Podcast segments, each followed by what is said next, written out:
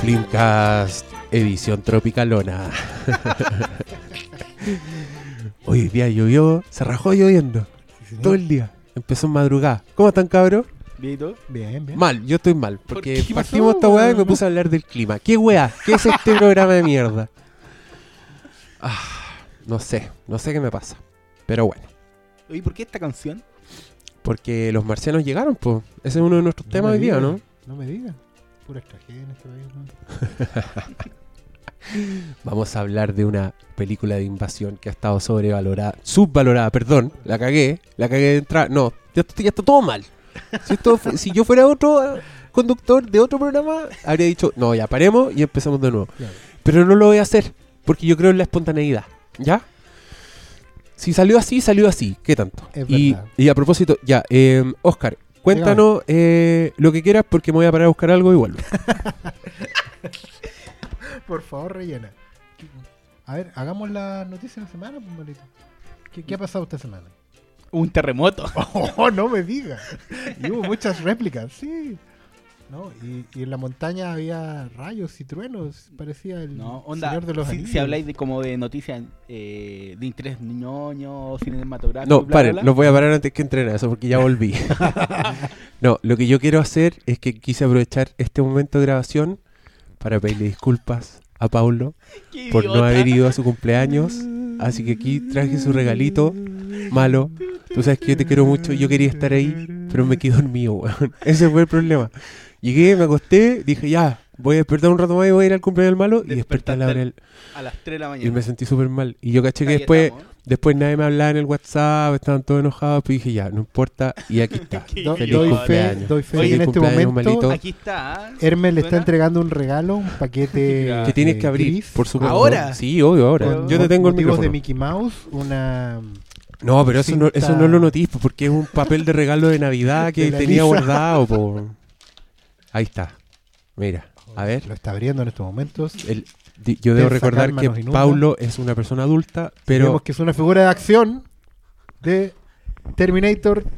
¿Qué, qué es? El juicio Mira. final es un T800, el endoesqueleto. Mira qué bonito. Muy bacán. Gracias. Está bueno. Diego. Sacar una foto Disfrútalo. en las redes sociales. Sí, lo vamos a subir. Eh, yo sé que a ti te encantó Terminator Genesis, así que quise hacerte Sí, un este regalo es para, para recordar que. para que goces con, La con tu caja dice claramente desde 18 o más años.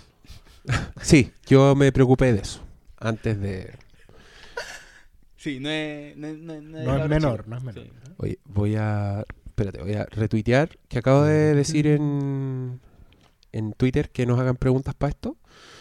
Y lo voy a retuitear para que le llegue a los followers del- de, la otra cuenta. Porque yo soy community manager de...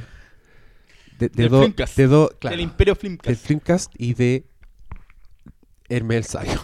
Por si alguien no lo sabe. No lo sabía. Ya, volvamos. Ya, ahora sí, yo voy a poner la música, así que sigue rellenando Oscar. Weón. Porque tengo que. Ahora vamos a poner el soundtrack de, mm, de la Guerra de los Mundos. Porque ¿Sabes ustedes qué? anunciaron En- noticias, en la, en- así sí, que en la reunión de pauta que tuvimos en la, En la- sala en la reja. acá, claro, en la reja allá afuera, mientras entrábamos. como True Detective en reunión de pauta. Eh, había una película que nos importa recomendar esta semana porque tiene pocas funciones y probablemente no aguante mucho más en cartelera. ¿Cuál sería, Doctor Malo? Ah, buena. Espérate. No, ya, ¿sabes qué? Hablemos de esa película un ratito. Para Voy a buscar Para que la vayan a ver. Porque La, de sí, verdad ya, tiene dale, dale, malito. Estamos hablando de It, It Follows. Follows. Película que finalmente se estrenó en cartelera. Así es, aunque ha estado disponible en, en formato físico en, en algunas tiendas amigas, particularmente en una. eh, no, de verdad yo creo que las personas que la han visto le dan sus pulgares arriba. Creo que sería bueno que la fueran a ver. Sabemos que el cine de terror siempre lleva gente y todo, y qué bueno que se haya estrenado y todo, pero sería bueno que también las distribuidoras cacharan que esta película vale más la pena que otras. Sí, no, básicamente es como una película de terror bien hecha, como. No como estas tonterías que están llegando. Como el terror siempre vende en este país, nos bombardean de muchas películas que antiguamente no sé, po. A ver, con cuál era un directo de DVD. Pero It. Follows tiene una propuesta Eh, ¿Cuál, cuál es la premisa? Yo no la he visto, les digo al tiro. Entonces me llamó la atención el tema que dijera esto de que se hablara de que, bueno, it follows en inglés significa eso, no es algo. No es, no Es es a- algo- eh, eh, la, traducción, la traducción literal sería algo así como aquello sigue. Claro. o aquello eso te sigue. sigue, o Porque eso me sigue. llamó la atención el tag. No, es que no es te sigue, no es it follows you, es it follows, es aquello ya. sigue, es como es lo que es hace. Como que no para, no siente, no, No. no se cansa. Eso, eso me, me llamó mucho la atención. Bueno, em, nosotros de hecho con el Malito hicimos una función de esta película, que tiene un soundtrack de la puta madre, que lo estamos escuchando ahora. Muy John Carpenteresco, muy de sintetizador de los 80. Em, es una película con una premisa súper simple. Es como una loca se acuesta con el buen bonito, como el loco que le gusta, y después de eso el loco aplica el clásico cloroformo. La loca despierta amarrada en una silla y el buen le dice, escúchame, te va a seguir. No va a parar, te va a seguir siempre. Y tú tenés que escapar en cuanto lo veas. Y tú estás diciendo, ¿qué, qué es esta weá? Pero claro, es una maldición que se transmite sexualmente y que consiste en que una, una fuerza sobrenatural te va a empezar a seguir. Y la fuerza sobrenatural es una weá que cambia de forma. Entonces puede ser cualquier persona. De repente tú estás en la universidad conversando y miráis para atrás y a dos cuadras viene alguien caminando directamente hacia ti. Y no para y viene inexpresivo y, nada lo va a parar. Y cuando lo veáis, arranca. Porque si te pilla, te van a pasar weas muy malas. Que no vamos a spoilear, pero que la primera escena de la película, de hecho, antes de los créditos, no, creo que no tiene crédito esta película, pero es equivalente, la escena antes de que empiece la película, muestra lo que le pasa a alguien que lo alcanzan. Entonces, eh, es una pesadilla. Para mí, esta película es literalmente una pesadilla. Porque es ese tipo de weá que tú soñáis. Como el weón que te sigue. Solo que te va a seguir y que tú sabís que te va a hacer algo malo y tenés que arrancar y el weón no para. Y el- como que la gracia de la película que lo que te sigue es, es una persona como que te mira fijamente. No, Claro. tiene, no tiene, no sé, po, ni una apariencia muy extraña. Básicamente como que son güeyes en pelota. Y... Chao, Puede ser- weón. puede ser Es- cualquier cosa. Puede ser cualquier... No, no, no, son todos en pelota ahora que me acuerdo. No, no son todos en pelota. De hecho, que- spoileaste que salen algunos en pelota. Ah, Pero- Da lo mismo. Pero mira, así, pa- como solo para tirarles una frase buena, que la leí en una crítica por ahí. Decían que esta película era como el buen John Carpenter o como el buen Stephen King, que transforma los entornos más cotidianos y más no terroríficos en la weá más terrorífica que la chucha. Y eso es verdad. Porque acá, como te digo, una de las apariciones de esta loca hablando con alguien en la universidad ¿ya? y a la chucha, como incluso fuera de foco, veis que hay una, una weá que viene caminando hacia ti. Y la loca no se da cuenta. De hecho, esa es una de las escenas más terroríficas porque la buena no se da cuenta nunca. Y tú estás todo el rato diciendo, loca, ahí está, date vuelta, arranca, empieza a arrancar. Y con eso construyen muchas muchas escenas, te sorprenden a cada rato. Y la historia, que es bien simple, igual tiene algunas sorpresillas, tiene algunas complejidades que a mí igual me levantaron la película. La, mm, porque no, no es la pura premisa para que te dé miedo, ¿cachai? No es el puro golpe efecto, el ruido, que en general es lo que mucha gente busca en las películas de terror. Entonces también tengo que hacer esta salvedad. Hay gente que It Follows le va a cargar. Y de hecho ya en Twitter me han reclamado porque yo subí una crítica positiva. Oye, ni un brillo la wea. Yo a esa gente no sé cómo hablarle. Pero... Es que es otro. No sé, pues, que vayan a ver estas mierdas de. No sé, weón. Mismo. 7. No, es Pero- que, pero- es que ¿sabéis qué? Como decías tú, eh, es verdad. la gente que le gusta el, el conjuro, que no es una mala película, pero es, es muy. Es muy hecha en base a, a weas básicas del terror que. No, weón, no sé, por los sonidos en el momento indicado. Sí, la muñeca La que se ve que más se- terrorífica que la chucha. Esta weá, sí, señores. Si usted necesita una muñeca terrorífica para asustarse o para o para estar entretenido, No vaya. eh, ya, le conté, esto, esto lo que da miedo es una persona caminando hacia usted. Entonces, si eso a usted le parece fome, no, no vea la película. Pero se está perdiendo una súper buena película de terror, porque como muchas grandes películas de terror, el que le pone la cuota más terrorífica al final es uno mismo. Y en este caso, eh, lo que uno hace activamente es tratar de, de entender la lógica del, del, del espíritu culiado, de este ente sobrenatural, porque la hay, ¿cachai? Eso también nos- no, no es spoiler, así que no, no salten, pero por ejemplo, el, el- esta cambiada de forma de, los de, de- los entes no es tan al azar como parece. Tiene algún sentido. Entonces, esos son el tipo de cosas que te la hacen crecer. Y en mi caso, por ejemplo, yo encontré que la weá era muy buena porque era una actualización de un viejo. eh, de una vieja regla de películas de terror que es tener sexo y mueres. Acá es literalmente tienes sexo y cagaste porque te va a empezar a seguir esta weá. Que, puta, no es un Jason, pero casi, ¿cachai? Entonces ya es una película de terror eh, que es, es culta, viene con pedigree, viene con un weón que se nota que ha visto las películas correctas, que le gusta John Carpenter y que lo hace bien, ¿cachai? No es solo... Puta, el que lo hace mal es Robert Rodríguez en... eh, ¿Cómo se llama su película de Grindhouse? Planet Ah, Terror. Planet Terror. Ahí el weón es como John Carpenter por encima nomás. Le pone música de sintetizadores de John Carpenter, pone los, los verdes, la niebla y la weá, pero después se va a la chucha y da lo mismo. Forma. Claro, forma. este loco es más el espíritu, es más esa weá de querer hacer terror con las weas cotidianas. Yo me acordé de Christine, por ejemplo, que es una película de John Carpenter con puros weones jóvenes en que lo que te da miedo es un auto. Y, y John Carpenter lo logra, Sí. ¿no? ¿cachai? Y también va en ese sentido de hacer tanto con tan poco. Bueno, si a lo que iba al de antes que no es, no sé, pues, bueno, no es un Freddy Krueger, un Krueger o un personaje X muy elaborado en el diseño, bueno, son personas normales que te siguen. Y en base a eso tiene un tono y un ritmo la película que de a poco te va enganchando y vas diciendo, oye, weón, como que la atmósfera de la película es tan fuerte, weón, que da lo mismo que no tenga sangre por en cada escena. Bueno, O, o muerte así sobre ya lo ingenioso, ni, ni siquiera. Está bueno eso, entonces yo, bueno, les preguntaba porque yo traté de ver hoy día las funciones que había disponibles, la verdad, eran súper pocas. en Santiago. Pero, claro, sí, bueno, en Santiago, no sé si estará en regiones. Pero para que se apuren, porque normalmente estas películas duran una o dos semanas en cartelera y eso, no pierdan la oportunidad de ver una buena Sí, película. vayan. Y ¿sabes qué? Yo voy a ir también porque yo pensé que esta weá no iba a llegar. Entonces me la compré y la vi. De hecho hicimos una función acá Mm. con los cabros. Todo buena esa, están todos cagados todos. Igual a todos los que la vimos acá nos gustó.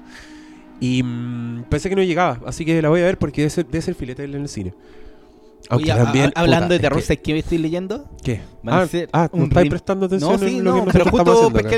Juan dice un remake del Exorcista, ya lo están trabajando. weón. ¿por qué? Un remake. ¿Por qué? ¿Quién, quién, quién tiene los derechos del exorcista? ¿Qué estudio? Warner. Warner. Siempre como una productora. Pero es que mira, eh, Ah, Morgan una Creek. productora para, para, para Warner. Yo tengo Morgan tres cosas, tengo tres cosas que decir al respecto. Puta, se me van a olvidar y después voy a quedar como el, como el imbécil. Uno. Ya, tengo algunas cosas que decir, no sé cuántas. Uno, El Exorcista es una película perfecta. El Exorcista es como dicen los gringos, lightning in a bottle. Esos hueones agarraron un rayo, un relámpago en una botella. Esa hueá no va a volver a pasar. Remake del Exorcista, absténganse. No lo hagan, es una estupidez. Cosa número dos. Sí estoy a favor de un remake si es una versión en serie de televisión. Si estos hueones agarran, voy a fantasear, a Brian Fuller, el hueón que hizo Hannibal, y hacen, cuentan la historia del exorcista en una temporada, esa hueá puede ser brillante. La historia del exorcista. Que no, no sería tan nuevo porque igual han hecho cosas así como el bebé de Rosemary, salió en cuatro Sí, partes. Se hizo una miniserie en cuatro partes. ¿Qué sí. otra miniserie? Eh, No, no sé la más reciente que se me viene a la cabeza, pero como que están tratando de hacer muchas películas. es que bueno, hay, hay una fórmula, hay una fórmula en Estados Unidos que es esto de- como de, las de las miniseries o las series limitadas, por así decirlo. En que, bueno, Fargo es el ejemplo primero que se me viene a la cabeza, ¿cachai? Que es tomar la premisa de, una- de un largo de dos horas y poder tenerlo en una temporada corta de 10 episodios. Sí, que yo- Y que es brillante, y que es no, brillante claro, y es que no te cuenta la misma redonda. historia, sino que te está hablando de, de Fargo. O sea, Exacto. encarnar el espíritu de Fargo, que es el pueblo, no es Sí. un personaje ni nada, para los que no lo hayan visto. Y de hecho, la segunda temporada de Fargo, sepanlo que no tiene nada que ver con la primera. Este formato también de que cada temporada es un- esa una weá, historia en esa sí. weá es tan bella y weón, todos los que me wean cuando decían que, cuando se reían porque yo decía que Fargo era mejor que True Detective, weón, cuando terminen de ver las dos temporadas de ambas series, vuelvan a reírse de mí. Tontos weones. Vuelvan a reírse de mí. No, es que sabéis que yo le veo el potencial al exorcista en serie, porque al final el exorcista, yo lo comparo, aquí me en una ola quizás, como con las películas de deportes. Ya. Porque es una. eh, como en las películas de deportes, se tratan de un incidente que desencadena algo. Va a haber una gran pelea al final de la película. Conflictos que resolver entre medio. Entrenamiento para llegar a la weá. Y donde todo el clímax, todo se resuelve en un gran encuentro deportivo. Ya, para mí esa weá es el exorcista. En esta weá, el evento que te anuncian es la llegada del demonio. ¿Ya? Father Merrin está en Irak, ve los perros peleando, ve la carroza, empieza a ver puras señales en todas partes. Y cuando ve a estos perros peleando, el weón se encuentra cara a cara con la estatua de Pazuzu, que es el demonio que va a poseer a Regan. Después de eso viene el resto de la película de Sports, el entrenamiento, que es que vamos a conocer quiénes son. Damian Carras es el que se va a enfrentar al final, es el que va a ser uno de los deportistas. Y el weón es un cura que está teniendo crisis de fe, conche tu madre. El weón no está creyendo en Dios. Otro player, la mamá de Regan. La buena también. Tú cachai que esa buena se tiene que conocer con Carras, pero igual, los vais viendo en paralelo, van sufriendo, los buenos están pal pico. Y de fondo siempre Merrin, que es el weón más grosso, es el weón que sabe, el que te lo anuncian incluso en un sueño donde se su cadenita caer. Y toda la weá, weón, tienes tú una secuencia de, de entrenamiento en que Merrin le dice a Carras lo que va a pasar. Le dice, el demonio es mentiroso, no le creas, nos va a dañar, tenéis que hacer esto, tenéis que hacer esto. Y tú estás como, weón, weón, y de repente se abre esa puerta y está esa pendeja culiada y tú decís, se viene. Y bueno, el exorcismo es una weá tan hermosa, donde pasa todo lo que le dijeron que iba a pasar. Tal como en Rock el weón le dicen, oye, no dejís que, que te pegue en la costilla derecha porque ese es su golpe letal. Y después en la pelea el weón lo empieza a hacer y tú estás ahí en el asiento, ¡No! Te dijeron que eso no, ¿cachai? Eso te va a dañar. Ya, hagan lo mismo. El weón le dice, no le creas al demonio. Y después el demonio le empieza a hablar como la mamá. Y el weón empieza a flaquear. Y tú decís, ¡No! Bueno, ¿se entiende lo que estoy diciendo? Sí, sí, porque, sí, porque, porque El Exorcista es una película de sports. Ya, puede dar. I- imagínate, imagínate eso en una serie, donde nosotros estamos acostumbrados que el último capítulo y el penúltimo es donde queda la zorra, donde Claro. sabéis que va eso va ahí. Imagínate ocho capítulos de preparación de historia del exorcista para los dos finales sea el exorcismo. Conche tu madre, que en la novela dura días, dura semanas, que no que es una hueá de una sí, noche. es que lo normalmente duran los exorcismos. Eso. Así que ese remake de la serie, por favor, No, háganlo. De hecho, estuvo en plan de hacerla en serie, po. ya. Ah, Pero la Dos noticia años atrás salió tú, esto. No, pues ahora salió que quieren hacer una película. película. En película. Capacito que es una trilogía. güey. Puta, como todo. pues, como ahora hoy día mismo weón, Pero qué anunciaron fome. que. La trilogía del exorcista es una weá muy fome, más loco. En, Pero en el episodio, el episodio 2 termina con que se muere la mamá de Carras. Ese es como el Claro. cliffhanger. Esa es la batalla de. No sé, weón. Horrible. Pero es que todo, en realidad todo lo quieren convertir en trilogía a las franquicias, En weón. Hoy día, franquicia. hoy día mismo salió que quieren hacer como tomar los, los hombres de negro, sin Will Smith, y hacer de nuevo weón. Otra trilogía. Es que Otra están- trilogía no, pero es que es tan con- verde, con- es tan verde, ¿sabes? es que eso es lo que quieren, quieren abrir la franquicia. Eso es lo que quieren hacer. Quieren levantar la cortina, dejarla ahí arriba y que los buenos empiecen a entrar. Eso quieren hacer. Por eso quieren el Men in Black, por eso te buscan el bestseller, por eso te buscan la serie vieja, ¿cachai? Pero el exorcista no, señores. Esa weá de rayo en la botella, tal como rayo en la botella, es el padrino. Esa weá no la podéis hacer de nuevo. No podéis encontrar a Marlon Brando de nuevo. No podéis hacer que actúe con un joven al Pacino de nuevo. Esas weas no van a. No, no, No van a volver a encontrar a John Casale. güey. No, pues weón. De hecho. Eso mismo dice John Casale, weón, irrepetible.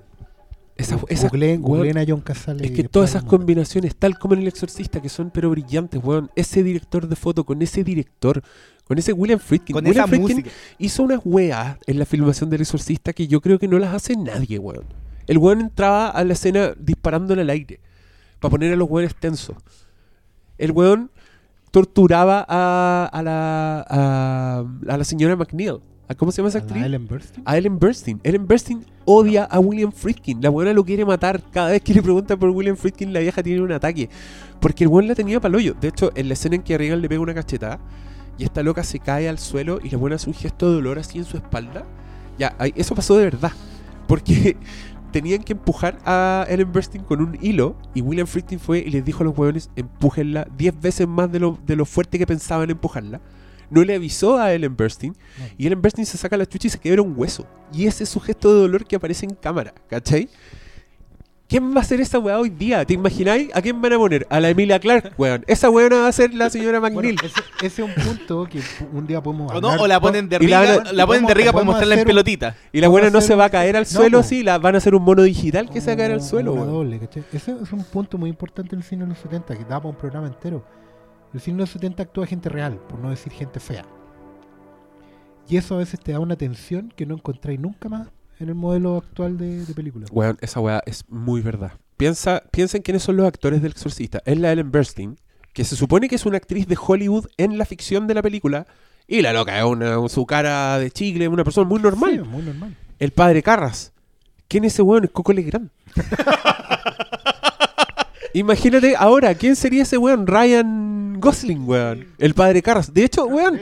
Ah, ese era mi punto 3, me acordé. Logré hacer tres puntos. Ya. El tercer punto era Warner ya hizo un remake del Exorcista y una película como El Pico que se llama El Rito, que es sobre un cura joven que tiene una crisis de, la de de- Con Anthony Anthony Hopkins. y después hay un exorcista más viejo con el cual se une para exorcizar un demonio y la weá es paso a paso los mismos beats del exorcista. Y yo decía, ya, ahora le va a pasar algo terrible al cura para que el weón ponga en crisis su fe. Ta, pasaba.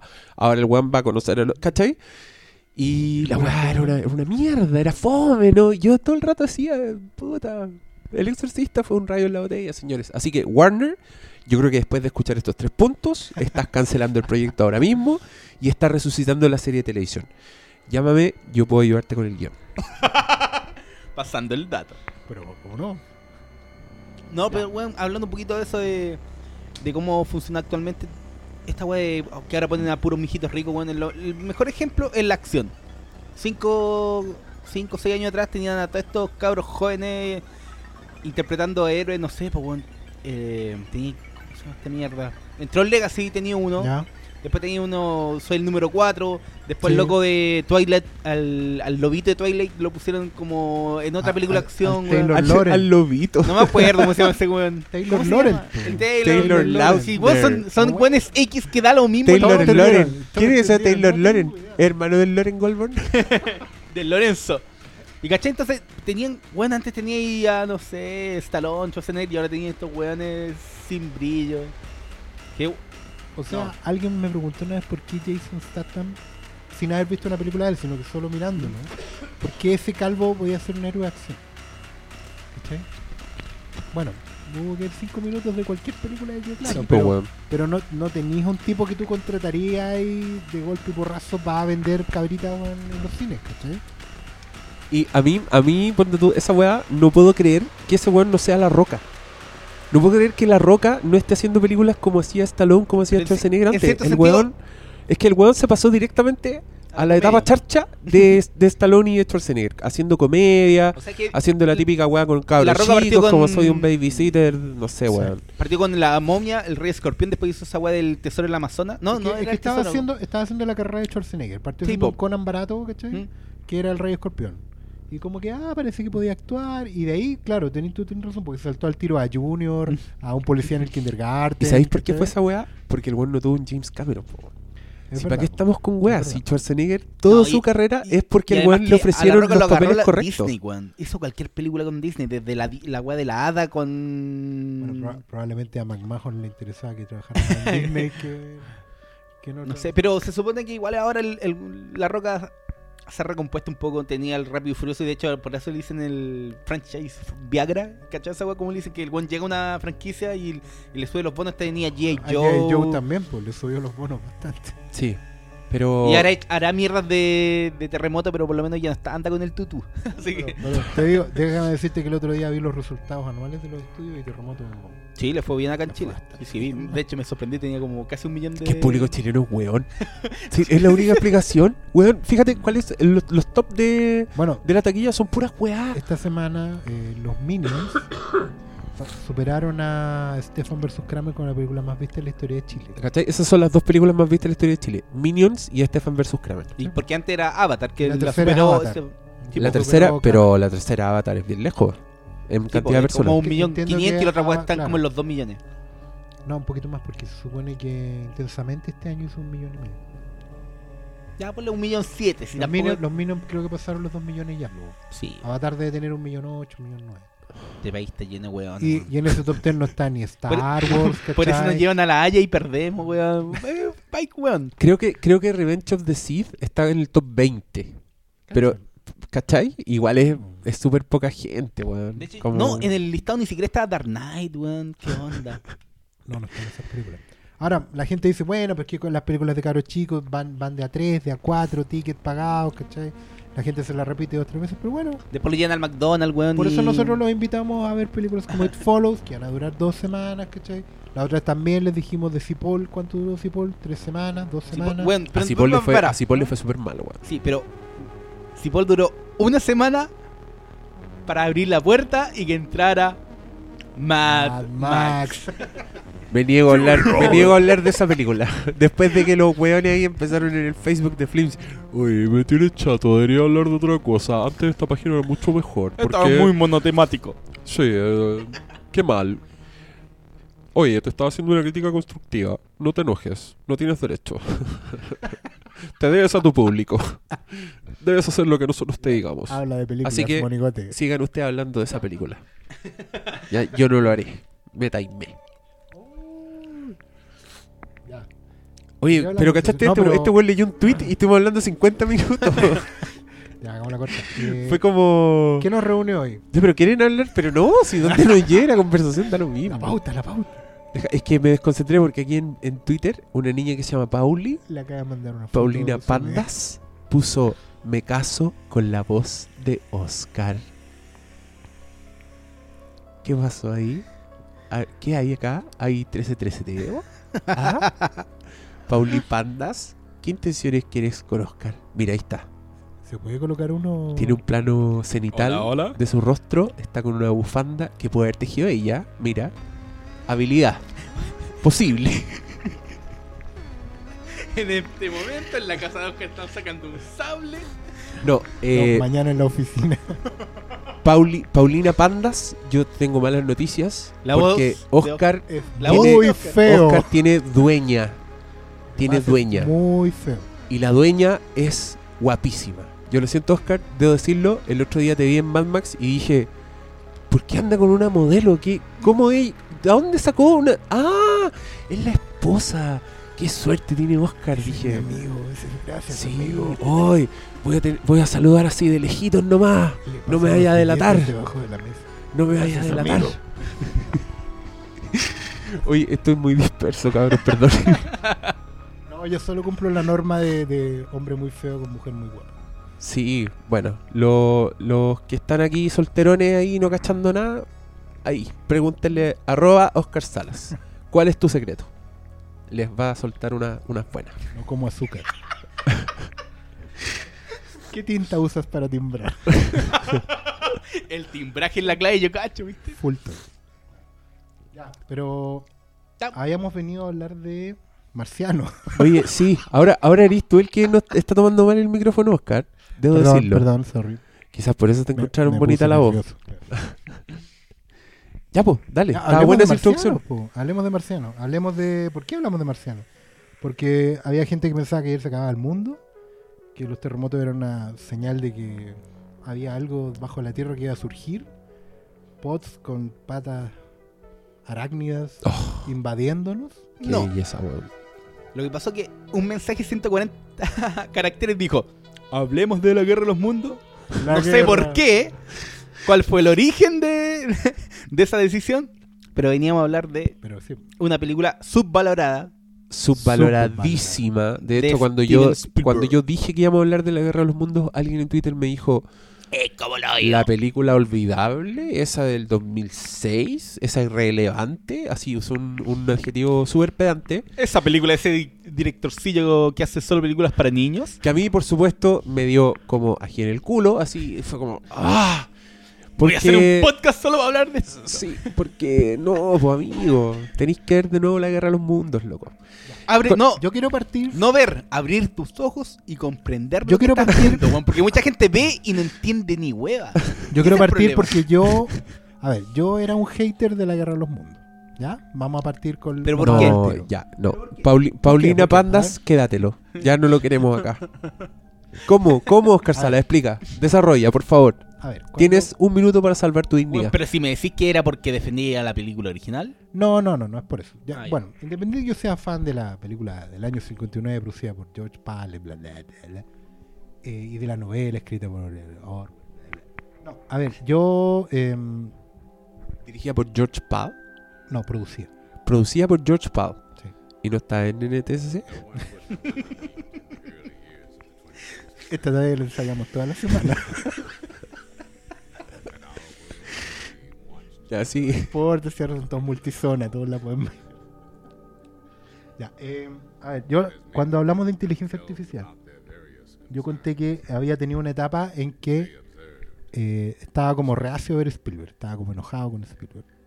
Partiendo porque había hecho inteligencia artificial, ¿cierto? Que era un proyecto de Kubrick y como que, ah, Spielberg ya no es el mismo de antes, ese director irrelevante, ¿no? Entonces cuando llegó eh, La Guerra de los Mundos, pasé de ella. ¿Cachai? Porque dije además que es un remake de una película clásico de la ciencia ficción, bla, bla. Pero, weón, ¿cómo se estrena una película de Spielberg de marcianos hostiles y la dejáis pasar, weón? Bueno, este ¿Cómo? es el punto, ese es el punto. Todos cometemos errores. Era joven. Era joven. Necesitaba e el inocente. dinero. Y ocurrió que un par de años después vi en la televisión por cable un documental que entiendo que Spielberg produjo como promoción de la Guerra de los Mundos. ¿Ya? Y era un documental do- donde él y otros directores como James Cameron, ¿cachai? como George Lucas, gente que iba pasando por ahí, ¿no? Habla sobre las películas clase B de ciencia ficción de los 50 que los marcaron de por vida y los movieron a hacer cine. Es un documental maravilloso, que no tengo ni puta idea cómo se llama, y que tampoco sé si se vendrá en lo- el material adicional de la Guerra de los Mundos. Eh, pero básicamente ellos hablan de las películas que los marcaron y hablan de cosas como La Guerra de los Mundos, obviamente, pero hablan también del Enigma de Otro Mundo, de, de. Hablan de, de El Pueblo de los Malditos, un montón de películas hoy en día todas olvidadas, pero todas hechas remake. Y hablan de las cosas que, le- que que los marcaron en cuanto a escenas, por ejemplo, en cuanto a momentos. Y, claro, cuando tú ves a gente que está hablando de las cosas que lo emocionaron de niño, te motiváis. Y ahí vi la guerra de los mundos. Y entendí. Sigo pensando, aún así, que esa película Spielberg la debió haber hecho antes. ¿Ah? Creo que ya el 2006, y e- esto no es una idea mía, sino que es una idea de Cristian Briones, pero la comparto en el sentido de que cuando se estrenó La Guerra de los Mundos, Para, para, para, para. ¿qué? Dile a la audiencia quién es Cristian Briones. Cristian Briones es un amigo nuestro, común, ¿no? Y que la gente dice, ¿y quién es ese weón? Pero yo estoy nombrando a las Pero lo está citando, weón. del- Oscar está siendo un caballero. Está diciendo. ¿No sabes cuántos weones he escuchado que dicen weas que escucharon como Y si fueran de ellos? Eso, weón, es farsante. no yo, los, yo los pillo, weón. Yo sé quiénes son. Tú, tú que estás escuchando ahora. Te escuché el otro día diciendo una wea que te dije yo, loco. ¿O loca? Uh. Sigue. Ya, Como un eh. caballero, cita las palabras de Cristian Brones. Lo que le pasó a la Guerra de los Mundos en su momento es que antes se hizo otras películas como Señales o como El Día de la Independencia, que no necesariamente tratan de, mente de lo mismo, pero que en el fondo te instalaron visualmente la idea. Sí, no, y también el Día de la Independencia también ve la misma idea de inspirarse en una película clase B, rendir homenaje, y que mucha gente no entiende y dice, no, esa película es pura explosión y mierda. Weón, es una película cincuentera hecha con efectos especiales digitales, weón. Claro, lo que la- ¿cuál es la gran, el plot de, de- de- de la historia de los Mundos? ¿Cuál es? ¿Cierto? Que una invasión extraterrestre, inesperada, vista desde el punto de vista de- del, del pueblo. En la novela, por ejemplo, es- son los, los barrios ingleses, ¿cachai? De fines del siglo XIX, principios del XX. Acá las adaptaciones que hicieron en Estados Unidos, obviamente, por eso se van como a- a- a- al campo, ¿cachai? La gente escapa de la ciudad al campo y te encontrás en un ambiente que no es el habitual de una película de desastre, por así decirlo. Claro Y- que en el original eran científicos, po.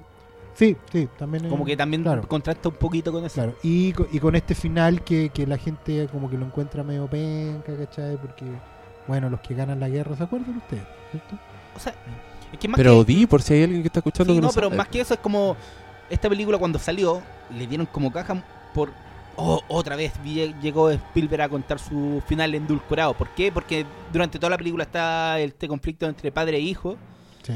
y que el- en un momento se separan cuando están en el ataque los milicos el, el- el- el hijo le dice tengo que ver esto como que quiere presenciar la batalla contra estos seres que están haciendo mierda a la humanidad y se pierde se pierde no sé una hora de metraje Más y cuando menos. llega al final, como que se reúnen.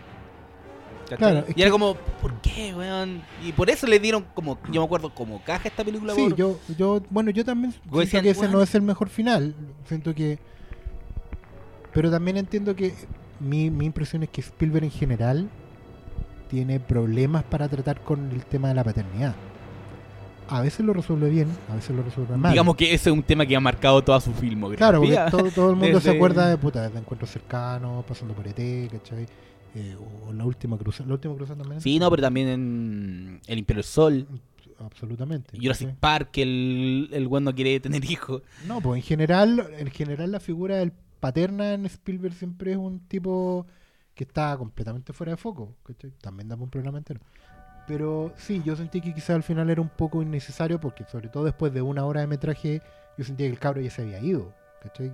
Que de hecho sale persiguiendo su propia independencia, su propia historia. ¿cachai? Tú podías ser después oh, contar esa historia en otro lado si es que querías.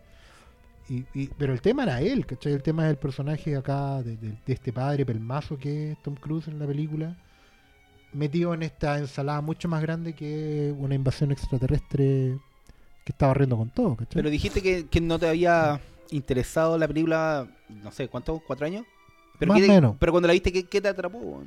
Lo que pasó fue que el, lo que me motivó fue obviamente la- las palabras de Spielberg en el documental, donde él hablaba de lo mucho que lo había impactado. A ver, Spielberg en el documental contaba que en muchas películas a él le llamaba la atención el protagonismo que tenían los niños. ¿Ya? Y que era algo que obviamente a él lo había marcado en su filmografía. Partiendo, por ejemplo, más obvio de T, ¿cierto? Porque en general en las películas de los años 50, que son películas donde mucho temor a lo radioactivo y a lo, desconocido, a que la ciencia se arranque con los tarros, piensen en el mismo otro mundo, ¿cachai? Eh, siempre los niños son la esperanza. Para bien o para mal, ¿cachai? Tanto porque en el fondo los niños eh, no están contaminados con, la, con, los prejuicios de los adultos, y ya sea porque puedan eh, hacer contacto con las razas extraterrestres o eh, ser más creativos a la hora de, enfrentar a estos, ¿cachai? Ser menos prejuiciosos, que una idea, por ejemplo, que está en el día que realizaron la Tierra, ¿cachai? Que el que conecta con, el, emisario extraterrestre es más el niño, ¿cachai? Entonces, lo que a él le llamaba la atención de, la Guerra de los Mundos era un poco eso, eh, pero más que el tema de los niños, sino que como alguien que pudiera ser como un niño pudiera contar esa historia, ¿me cachai? Y eso era un poco lo que ahí entendí más al personaje de Tom Cruise, ¿cachai? Porque cuando, lo- cuando, cuando vi el plot y todo el tema, eh, a mí me parecía que el tipo era un, imbécil de marca mayor, ¿cachai? Y que no merecía eh, seguimiento en la historia. Pero cuando lo veis desde el punto de vista que en el fondo el es, es un tipo que, que necesita eh, li- li- limpiarse de todo para poder ser un testigo objetivo de lo que está pasando, ahí la cosa cambia. Es que, ¿sabéis lo que pasa? Yo, bueno, quiero decir muchas cosas de esta película. Voy a darle mucha lata, lo siento. Es que uno, para mí, uno de los grandes muestras del genio de Spielberg es precisamente el, lo que el weón hace con los niños. No porque el weón haga escenas con niños, sino que porque este loco sabe que la infancia es cuando tú más vulnerable eras a asustarte y al daño. ¿Cachai? El a- al, al hacer tantas escenas desde el punto de vista de los niños, nos obliga a nosotros a ser esos niños también. Y el weón tiene una imaginación tan grande que el weón sabe perfectamente qué le daría miedo a un niño. Entonces estáis cagados. Porque estáis en manos de un weón que te está obligando a ser un niño y que está usando sus mejores armas contra ti. Weón, solo, solo con este contexto que acabo de escribir, yo me explico que alguien haya hecho una escena como el ataque del tiranosaurio Rex en Jurassic Park Absolutamente. esa weá es, primero, una pesadilla para esos cabros chicos. Al weón los pone en la peor situación posible y te tortura, te tortura, te tortura. Y tú como estáis con los cabros chicos, estáis en las mismas. Weón, yo me acuerdo de... Estáis muy tenso en esa escena, estáis muy atento a los detalles. Y estáis... La escena te la está armando un weón que tiene una imaginación de la puta madre, weón. Claro. En la Guerra de los Mundos, por ejemplo, ¿cuál es la escena tiranosaurio? ¿Te acuer- ¿Se acuerdan de, de una escena? Por supuesto. ¿Cuál es? La primera aparición de los pots. Esa es una escena de tiranosaurio. Ya. Pero cuando están en la granja.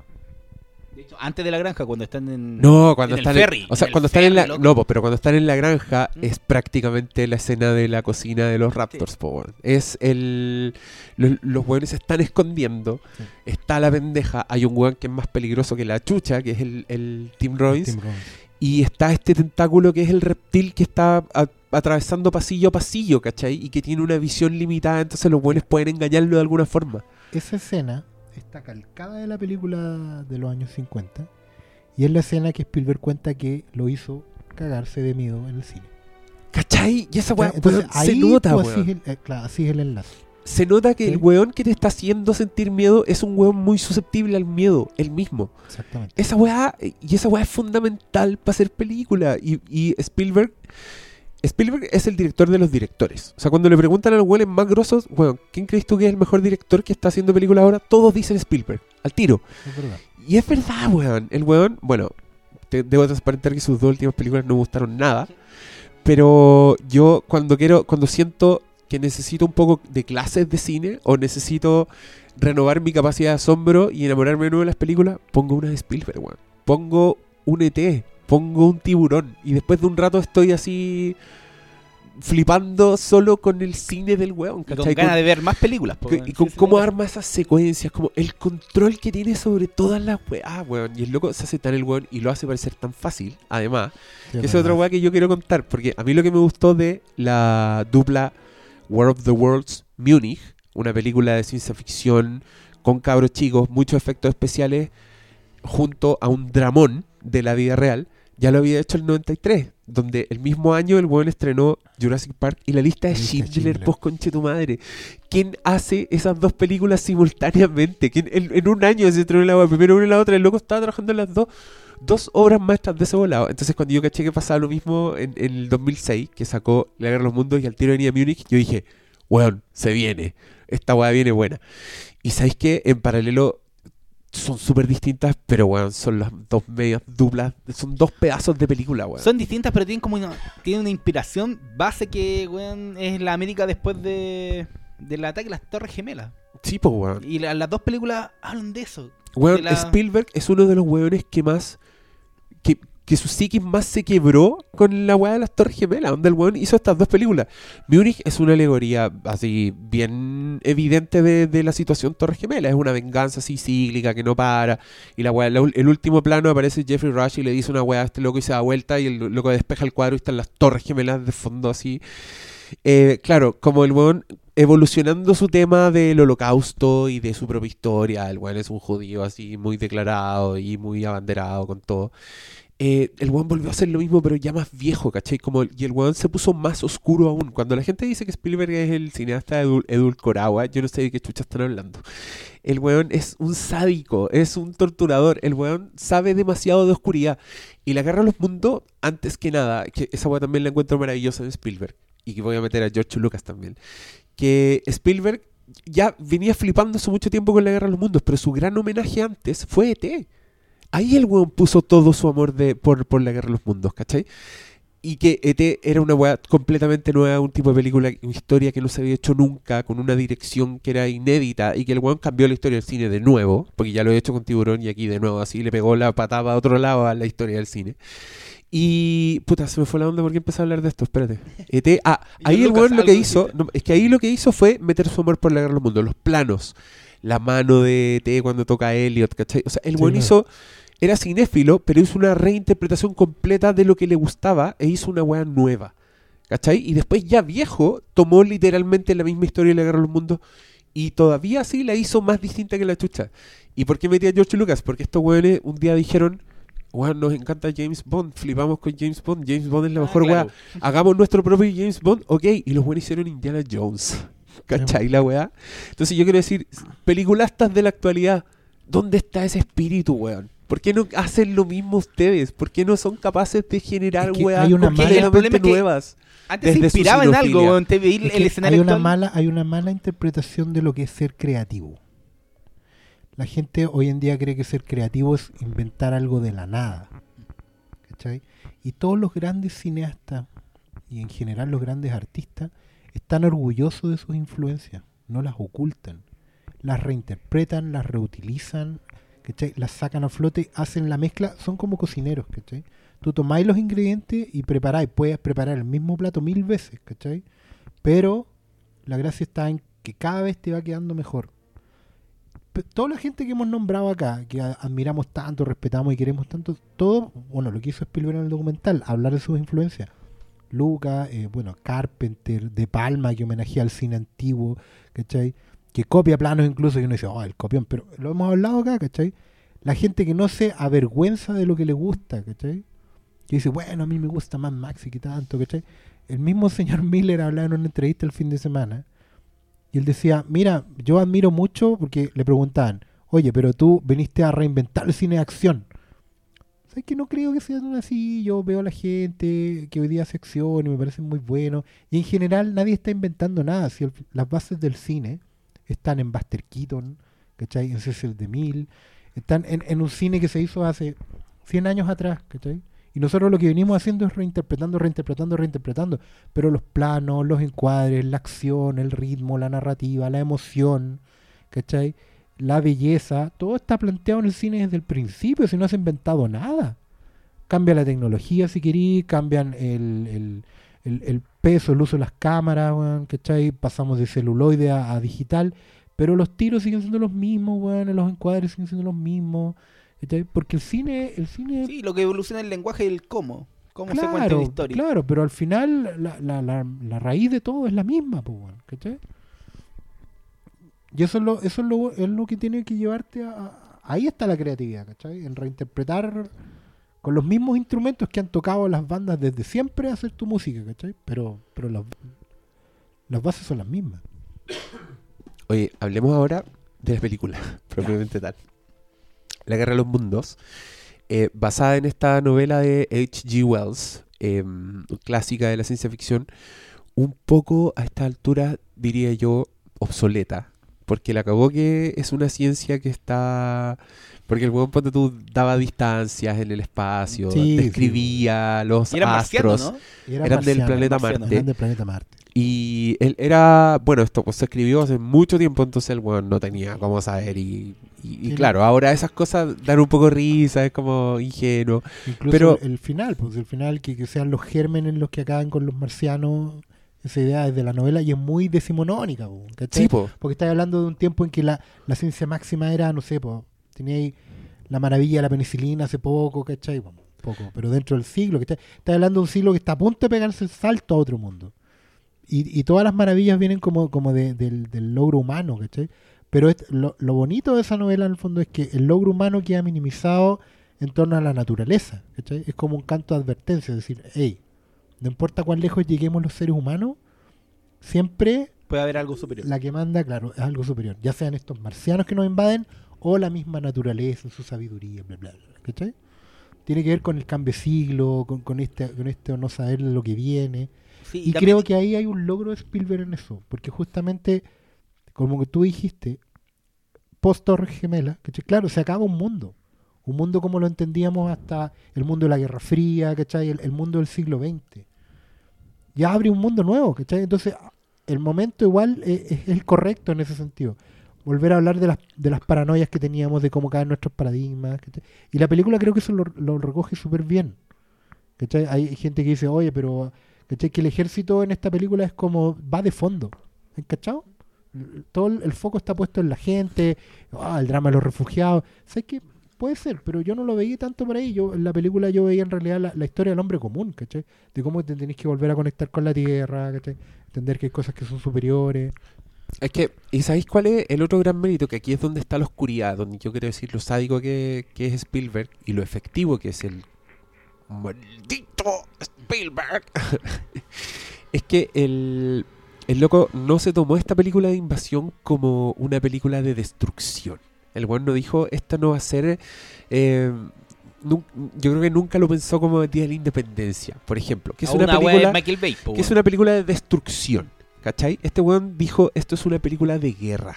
Eso, esa fue la gran distinción. Y el weón ocupó referentes visuales de la guerra que estábamos viendo en ese minuto a través de, de weón, del lenguaje de las noticias, ¿cachai? Del lenguaje de, por ejemplo, gente que, todas las, muchas imágenes de gente que grabó la weá de las torres desde abajo, porque estaban ahí. Entonces la, la explosión está la gente corriendo, las cenizas, todas esas weas que a nosotros ya nos había entrado en el cerebro y estábamos impregnados de esa wea sin darnos cuenta. El loco hace una película de invasión extraterrestre con esos códigos, weón, usando esa wea. Y más encima el loco usa gran parte de la película para decirte que el terror más terrible des- de- en este escenario somos nosotros mismos, ¿cachai? Porque somos unos hueones que entramos en pánico, que hacemos hueadas peligrosas, que nos volvemos imbéciles. Entonces Spielberg básicamente estaba poniéndole un espejo a los gringos, así diciendo, huevón, esto es lo que nos está pasando, hagámonos cargo. Voy a meter al, único personaje patriota en la película, el que flamea bandera, es Tim Robbins, que es el weón más psycho de toda la película. El weón es un redneck eh, que quiere, quiere guerra, quiere venganza, y el weón es un peligro. Y es un peligro tal que Tom Cruise le tiene que vendar los ojos a su hija para echarse al weón, porque De el hecho, en weón un los momento va a delatar, que, ¿cachai? que algún conducía una ambulancia. Un recogida muerto. Claro, claro. Hay, hay por ejemplo, yo Pero- he escuchado. Dale, no, dale. No, es que una cosa que con todo este tema que.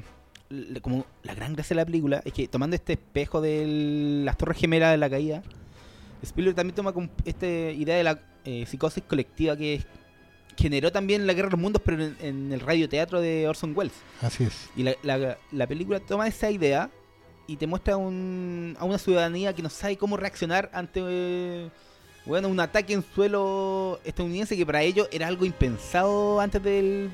del Sí, pues weón, es como, po, es como aquí Spielberg prácticamente le estaba retorciendo la cara en la weá, diciéndole, weón, se nos ven las weas, estamos, estamos hasta el pico, anda, nos puede pasar, ¿cachai? Y esto, en esto nos vamos a convertir. Esto es lo que somos ahora, como somos de Tim Robbins, así, no, hay que ir a la guerra, hay que ir No, a la y guerra. la cara chica, la- lo primero pasa, está la destrucción de la- ¡Son los terroristas! ¿Te acordáis? Sí, Es pues weón.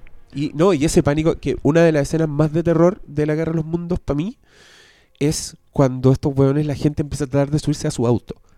Claro. ¿Te acordáis? Como Sí. que todo el pánico ve que es el único auto que funciona. Siendo que no eran todos zombies. empiezan a tirar, no hay zombies. Porque ese es el tema. Y los Eh, hueones se ponen brígidos, empiezan a romper los vidrios, así destrozándose sus propias manos. Y este loco tiene una pistola, Tom Cruise. Entonces tú decís, weón, acaba de quedar la cagada. Y en un momento muy desesperante, este loco hace que bajan al hijo mayor, bajan a Tom Cruise. Y la niñita, la Dakota Fanning, se queda arriba del auto. Y los buenos empiezan a subir. Es de una claustrofobia de la puta madre. Y la, escena termina pésimo. De hecho, después de, ese, esa escena, Tom Cruise como que queda un poco en shock. Y los hijos lo tienen que sacar. Entonces, como, des- ese es el terror que te está mostrando Spielberg, ¿cachai? Y la weá, para mí, era, era la vena. Yo lo encontraba muy, muy fuerte, weón. Eh, y, y el lenguaje de la guerra también era muy, era muy realista. Esa weá que la gente se transforma en cenizas cuando apenas el rayo los toca. Esa weá también es, es de pesadilla. Es como. Porque más encima, como que los gestos de las personas quedaban en la ceniza unos instantes antes de desaparecer. Es como una weá de dibujos animados. Como una weá de Mars Attacks, ¿cachai? Absolutamente. Pero que Spielberg lo hace terrorífico, lo hace creíble, el weón queda con ceniza. Y, y escoge unas imágenes, weón, que son de verdad muy fuertes. Por ejemplo, cuando la Dakota Fanning, una de mis escenas favoritas de la Guerra de los Mundos, la loca se aparta y se acerca a un río. Y la fotografía es preciosa, además. Entonces el río destella y pasa un muerto flotando. Y la Dakota Fanning lo ve como que la buena sabe que es un muerto. Está. No alcanza a procesarlo. Y detrás de ese muerto vienen, weón, 100. Y, y- unos violines de Jones Williams en esa escena en que tú decís, weón, esto, es- esto, esta weá es el fin del mundo. El weón está escogiendo imágenes que tú has visto de alguna forma, de guerra, de muchos muertos que te han llegado, y las estás usando en tu contra en una película de efectos espaciales de, de invasión extraterrestre, ¿cachai? ¿Cómo, ¿Cómo no nos va a gustar, señor? Es que ese es el mérito, ¿cachai?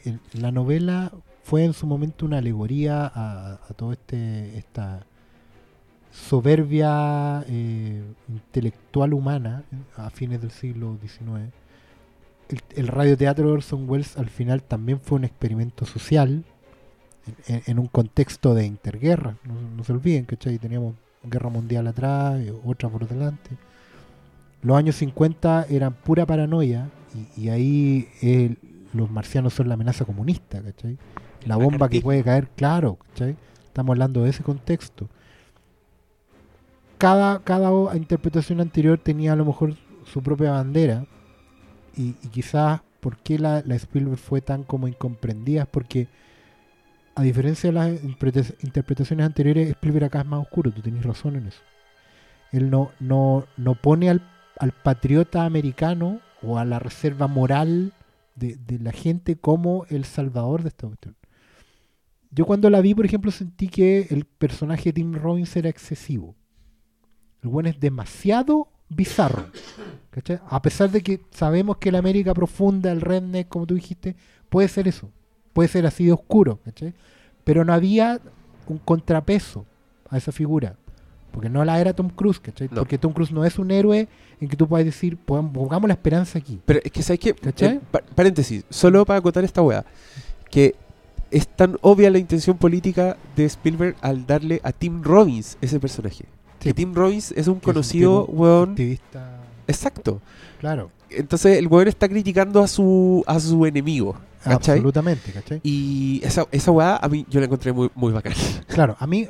Pero yo- también como que todos los otros personajes también como que siguen esa lógica. La cabra chica es, un, es muy pesada, weón. Como de... Es es una niña... Yo cuando la vi la primera vez decía, pero ¿por qué diablos este- me carga este personaje? Pero weón, con el tiempo lo- te das cuenta que weón, hay gente que está criada así, weón. Bueno, mismo Pero, el- pero, Ella- pero tú ella, cachai, ¿cachai? es que, es que esa es la gracia, como que Spielberg necesita separar a esta Mm. familia y te la separa desde el principio. Y esa es una forma, pues, weón. El hijo está enchuchado con el weón, lo encuentra un loser, no le habla, el pendejo es un adolescente de mierda, así. Y la Dakota Fanning es brillante. La buena es muy genial, es muy inteligente. Y Tom Cruise es un weón que operario de una grúa, que en la casa se tiene un, solo de sí. tiene un es- motor, ¿cachai? Entonces esta pendeja es culta, como que hace zapping y no se queda en los programas de niñitos, se queda en las noticias, ¿cachai? No, pues en, Y si en el fondo son los Simpsons, pero sin marcha. claro, pero el weón lo que quiere es separarlos desde el principio. Y a mí lo que me pasa con Dakota Fanning, que encuentro que en esta película la buena actúa increíble. Así es, weón, es seca.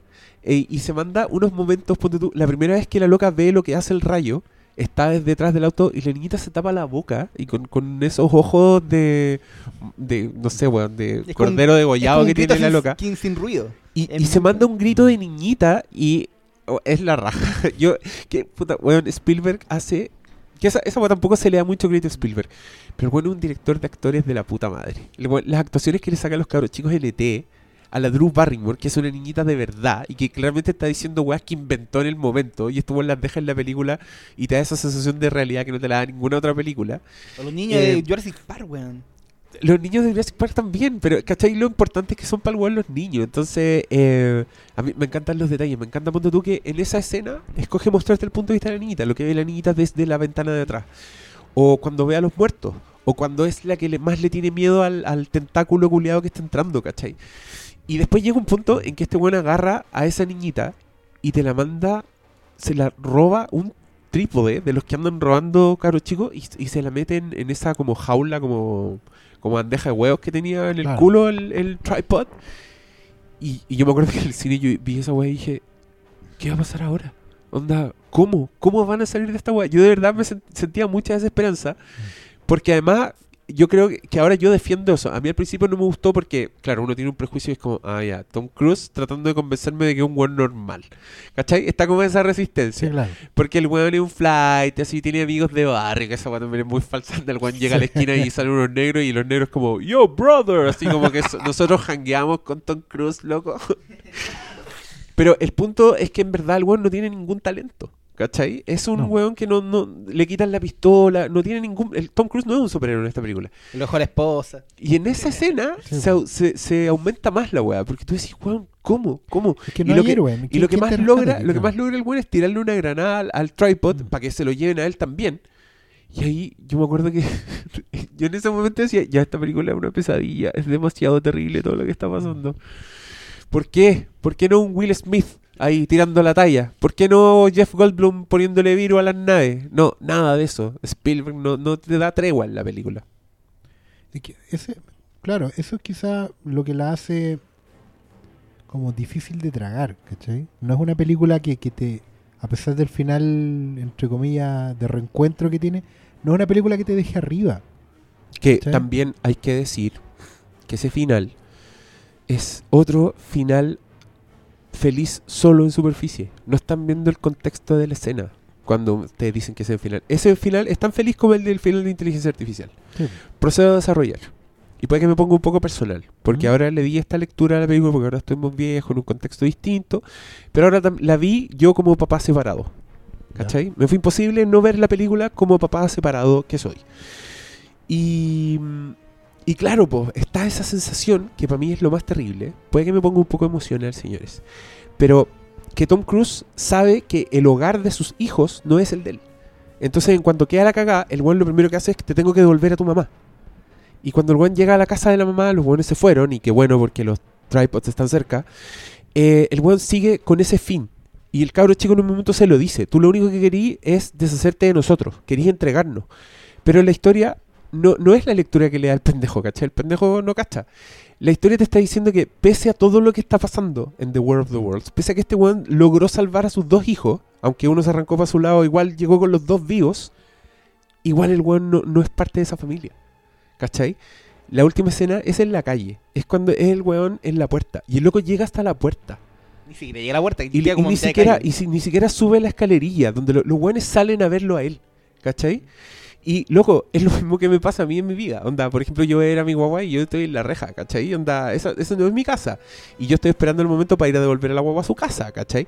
Entonces esta película, La Guerra de los Mundos, una alegoría de esa weá también. Es como, loco, te podías enfrentar a naves, te podías enfrentar a marcianos, pero tu final de héroe, tu camino va a ser en la puerta donde vas a dejar a tus hijos, donde los vas a devolver, ¿cachai? Y esa weá es muy triste, weón. Ese final es muy triste. Es falsamente feliz, señores. Sí, el hijo vive. Está bien. No, sati- no, no, no le cumplieron su deseo de ver morir a un hijo de Tom Cruise. El loco sobrevivió. Pero eso da lo mismo. Eso no importa. ¿Cachai? La, la mirada de Tom Cruise al final no es de alivio, no es de héroe, no es de la hice. Es como, ok. Es que Hasta ese, aquí eh, lo conseguí. ese es el punto de esta película, ¿cachai? Que se supone, y lo que todos esperarían de una película que es de desastre, de guerra, de muerte, de destrucción, es que hay una luz de esperanza. Esa es la fórmula. Pero en este caso, Spielberg escogió ser realista. Él, como te dije yo, no se lleva bien con el tema parental, porque en general, o sea, hablemos de encuentros cercanos por un minuto. ¿Cuál es la Ah, solución Es que esa del padre es buena, en encuentros cercanos? Bueno, mi vida es una mierda, no soy capaz de hacerme cargo de mi familia, de mis hijos, me voy Me con los voy. marcianos. Pero es la mejor decisión posible en ese contexto. Para todos, ¿cachai? Bueno, en ET no hay papá, ¿cachai? En, en el Sol, bueno, otra cosa. Al final, la- las decisiones de, de, de- de los personajes de Spielberg, por lo general, son muy realistas, a pesar de lo, de lo rudas que sean. ¿cachai? Y en este caso, creo que Spielberg es honesto con su visión hasta el final. El, el tipo no tengo un héroe, porque en la, en la Guerra de los Mundos, todas las adaptaciones de la Guerra de los Mundos no hay un héroe. ¿Cachai? Eso en el fondo es un, es un parte del plot y el bueno es fiel al plot original. No hay un héroe porque el héroe es la vida, la naturaleza, ¿cachai? Lo que pasó acá es que el weón, obviamente por el contexto sociopolítico en que está, del, del 2001 y las Torres Gemelas, minimizó un poco el tema de la naturaleza o la, o la vida imponiéndose, ¿cachai? Y se centró en la gente. Ese es el cambio de foco que hace Spielberg con respecto a las anteriores, a la novela y a la película del 59, ¿cachai? Y la verdad es que en ese momento la visión de Spielberg de la gente, de, Estados Unidos, de- del pueblo americano, de, la gente común y corriente, no era la mejor. ¿Cachai? No era un buen momento para hablar de las personas. Y así es nomás. ¿Cachai? Probablemente, como tú dijiste, Spielberg con los años se va poniendo más oscuro. Bueno, probablemente porque conozca más a la gente. weón. No sé. El mismo, no, pero él, mismo, todo- él mismo dijo que si hubiera hecho eh, encuentros cercanos después de haber sido papá, ¿Mm? no habría terminado así la película. Ah, probablemente. Siempre, No, siempre sie- lo dice. Siempre tuvo el, el factor, para mí, oscurillo. Bueno, es cosa de ver lo que hizo en el Templo de la Perdición, weón. Esa película creó. Es por, gracias a Spielberg existe el, el PG eh, 13, weón, en Estados Unidos. Explica esa weá, po. la gente no cacha. Y Explica. básicamente cuando crearon esta el Indiana Jones y el Templo de la Perdición, la película es tan sangrienta y tiene eh, momentos tan oscuros que dijeron, bueno, en esta weá no pueden ver la cabros chicos.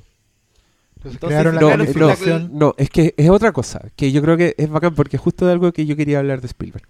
¿Mm? Eh, el PG-13 lo inventaron porque eran weas que eran muy violentas e impactantes, pero que no tenían sangre y que no tenían weas explícitas. Entonces los buenos no sabían, no sabían qué ponerle, no sabían si ponerle para todo espectador, porque era demasiado fuerte, era intensa la wea, Sí, o claro. para mayoría de 14, pero ¿por qué para mayoría de 14 si en verdad no muestran nada? ¿Cachai? Ese era Temple of Doom. Era porque era efectivo, porque Spielberg, de nuevo, loco, tiene imaginación de cabro chico, entonces el weón sabe las weas que te dan miedo. Y en, en el caso de, de- del Templo de la Perdición y, del, y de Jurassic Park, por ejemplo, que es una película de terror, básicamente, pero que el weón hace esa trampa, ¿cachai? Loco, no te muestra la weá sangrienta, te la sugiere de alguna forma, te sugiere lo terrible. Como ponte tú, eh, que esta es del mundo perdido, pero a mí me encanta.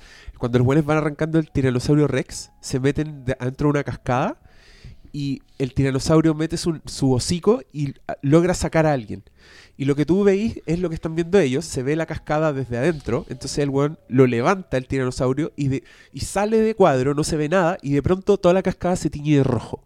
Chum, weón, esa weá es la media escena. Es como, te dijo de una forma poética y hermosa que al weón lo destrozaron, lo despedazaron. Entonces ahí llegaban los sensores y decían, bueno, no vimos al weón despedazándolo, no le podemos poner mayores de 14, pero para todos los espectadores esta, esta weá es muy terrible, al loco lo despedazaron en cámara. Además es agua roja, ni siquiera puedes decir que es sangre. Pero, Claro, el- ¿Cachai? es- Spielberg es maestro para hacer esa weá, lo hace pero igual el templo mucho. de la escena cuando le sale el corazón. Yo creo que también iba un poquito por eso. No, sí es verdad, sí, tienes razón. Pero, pero el buen es seco para sugerir la violencia. Ponte tú en, en Jurassic Park de nuevo, cuando la Laura Dern llegaba y aparece el brazo de del güey y la loca se da vuelta porque está ahí y es el puro brazo. ¿Cachai? Como que Claro. tiene esa weá, como que te, te muestra la consecuencia de la ejemplo, de la y- que quedó. Pero una gracia también es cómo te va preparando. En, en la Guerra de los Mundos, la primera vez te muestra, eh, te va mostrando qué es lo que hacen lo- los tripods, que el rayo. Pero de repente en medio te muestra que agarra a una persona, pero no te muestra lo que hace. No. Y de a poco te va preparando para demostrarte lo que hace con, con los seres humanos, que lo, bueno, los transforma en picadillo para Es andar... que, es que ¿sabéis qué? Es básicamente anunciar, eh, de alguna forma, o recordarte el cagazo. Esto, para mí, es... Voy a dar un paralelo que te va a encantar malo porque es de Tiburón. En Tiburón, el loco tiene una escena en que eh, hay unos pescadores que tiran como un, un chuletón, así como un guachalomo al agua para cazar al tiburón. Y el tiburón llega y el buen rompe el muelle y se lo lleva arrastrándose. Y estos locos quedan ahí flotando y de repente Spielberg lo único que te muestra es el muelle flotando y la weá se devuelve. Y mete esa música de mierda de los y tú decís, conche tu madre, viene el tiburón, viejos salgan del agua. Y lo único que hizo Spielberg fue mostrarte un muelle dándose vuelta. ¿Cachai? Esa weá. El loco es tan seco para hacer eso que es verdad, es que te prepara. Y en la guerra de los mundos el loco lo hace, está mostrando, el, muestra a un weón que está grabando con una cámara, ¿te acordáis? Sí. Y se escucha el rayo, muestran que cae la cámara, la cámara de, de- de la película se empieza a acercar a la cámara de video. sigue grabando la, la Sí. cámara. Y tú veis la pantallita de la cámara de video, la cagada que está quedando. Veis cómo la gente explota. Entonces, Spielberg Sí, te está obligando. Claro, cómo- Spielberg te está obligando a decir, bueno, la gente explota. Onda, eso hace el rayo y después te muestra el plano general y te lo confirma. O sea, el weón como que te está calentando la sopa, te, te hace el avioncito con O la sea, en el- cuchara es que, y weón, después te lo mete para En esa escena, no, pues el, el buen está grabando, el buen desaparece, cae la cámara y en, en la cámara te muestra. Sí, weón, los transforma Sí, pues, en weón. polvo, weón. Oye, y después, ponte tú, cada vez que hace explotar a la gente, la ropa queda flotando. Y después el weón solo tiene que mostrarte ropa flotando, weón. Los hecho, locos sí, van al bosque y empieza a caer la ropa y es una imagen así fantasmal de poesía hermosa, pero que también te está diciendo, weón, genocidio, weón. fin del mundo, hecho- pesadillas. Como que en una, en una secuencia como que se da el gusto de mostrar cómo una, una vieja va corriendo, lo atrapa el, el rayo y como que lo muestran con, no sé si es como en cámara, pero como el rostro como se distorsiona, weón. Es la Sí, po, única eso, es lo, eso es lo que decía yo, pues como que la cara queda un instante en la ceniza y después la weá se disipa. Ay, es perverso, weón. Spielberg es un sádico, pero te amamos. ¿Qué más quieren decir de esta película? ¿O estamos listos? No, yo, yo creo que he tirado mucho amor. He tirado mucho amor. No, yo, yo como como les, les digo, el, es una película que responde mucho mejor al contexto cuando lo cuando lo, lo, lo entendí bien, ¿cachai? O sea, sí, pues Creo si no caché que, que es re- superimportante. que responde al- a las torres gemelas, Claro, weón, que vaya a no- perder un poquito, vaya No hay que destrucción por destrucción vaya a entender, pero no. no, y no hay que entenderla como, como una película de justamente de destrucción, de efectos especiales, ¿cachai? No es un espectáculo visual. Es o una, sea, yo creo que sube, metáfora- pero Sí, visualmente todo lo, lo- todo lo visual cumple una función que es esto es lo que hablamos de, weón, te va Es- preparando para contarte es con lo que funcional hacen a una historia y al final la historia es de la desintegración de un, de un pueblo, ¿cachai? De una nación, de, de una forma de ver el mundo. Sí, O sea, y- el y del mundo- ciudadano común no puede hacer nada ante... Exactamente. La, la, recuerdo que en algún momento se dijo, Spielberg muestra por primera vez cómo sería una guerra en Estados Unidos. ¿Cachai? Que era una cuestión que no, que no habíais visto solo en literatura. Que, o, o unas películas, una película muy antigua sobre una invasión rusa a Estados Unidos, que ya ni me acuerdo cómo se llama. Que creo que era una miniserie de televisión también, no era una película. De hecho, es clave en una parte cuando están los milicos peleando con. Nunca vemos la batalla en sí No, de los porque no, milicos. pero, pero como un milico le dijo, le dice, oye, sigamos aquí para que la, todos estos civiles arranquen. Y Claro. Siempre te pones del otro lado de la barrera. Claro, en el que fondo, no, pues, weón, Michael no Bay es- te hubiera pescado una cámara, te hubiera metido entre medio Claro, con. Esto no es una película en el fondo como, como Batalla de los Ángeles, ¿cachai? O el Día de la Independencia. Deberíamos sacarla como de ese contexto. Porque en realidad es una, una, película sobre destrucción humana, ¿cachai? Sí, po, tiene- desolación. Claro, tiene que, es como un fresco. No, no sé si podemos decir que está más. Pero si está más cercana a. Pero no, no, no, no, la, no la emparentemos con nada, ¿cachai? Man- mantengámosla en su contexto. No, La- la pero para mí, yo te, yo te voy a decir con cuál la emparento Mm. más. Yo la emparento más con Children of Men que con una weá como. Por ejemplo, es una ciencia ficción que no tiene que ver con, con la tecnología ni con, ni con la cosa espacial, sino que tiene que ver con, con la condición humana. Porque hay muchas historias así también, ¿cachai? En, en la dimensión desconocida, por ejemplo, hay una historia que a mí me fascina mucho que tiene que ver con que eh, hay unas familias que se juntan como unos vecinos, ¿cachai? Tres, cuatro casas de un condominio, ponte tú. Y se juntan una noche a, juntar, a jugar cartas, ¿cachai? Como las familias, y todo en una apariencia muy normal, hasta que por la radio anuncian que viene una bomba a Estados Unidos que, que de la cortina de hierro acaban de lanzar una bomba atómica que, no- que- que va a explotar en media hora. Oh. Y obviamente todos corren a refugiarse, pero esta familia, uno, digamos, tenía un refugio subatómico. Ah, pero el capítulo de Flanders.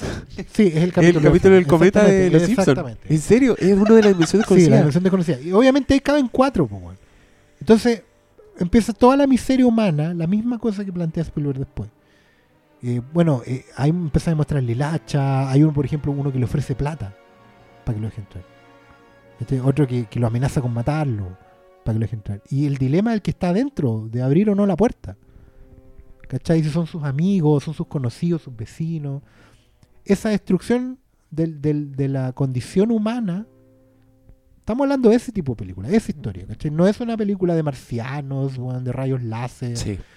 No, es una película, y hay que verla en ese contexto. Claro, y es, y es una película de, de, de las consecuencias, más que de, del espectáculo, ¿cachai? De hecho, uno de los grandes como así, eventos wow de la película es que se cae un avión completo encima de la casa donde está Tom Cruise y tú no sabes qué pasa porque lo veis desde el punto de vista de él, se corta la luz, hay unos rayos de mierda que se, se ven con neblina, un ruido infernal y al otro día, bueno, se cayó un avión arriba de nuestra casa, eso fue lo que pasó.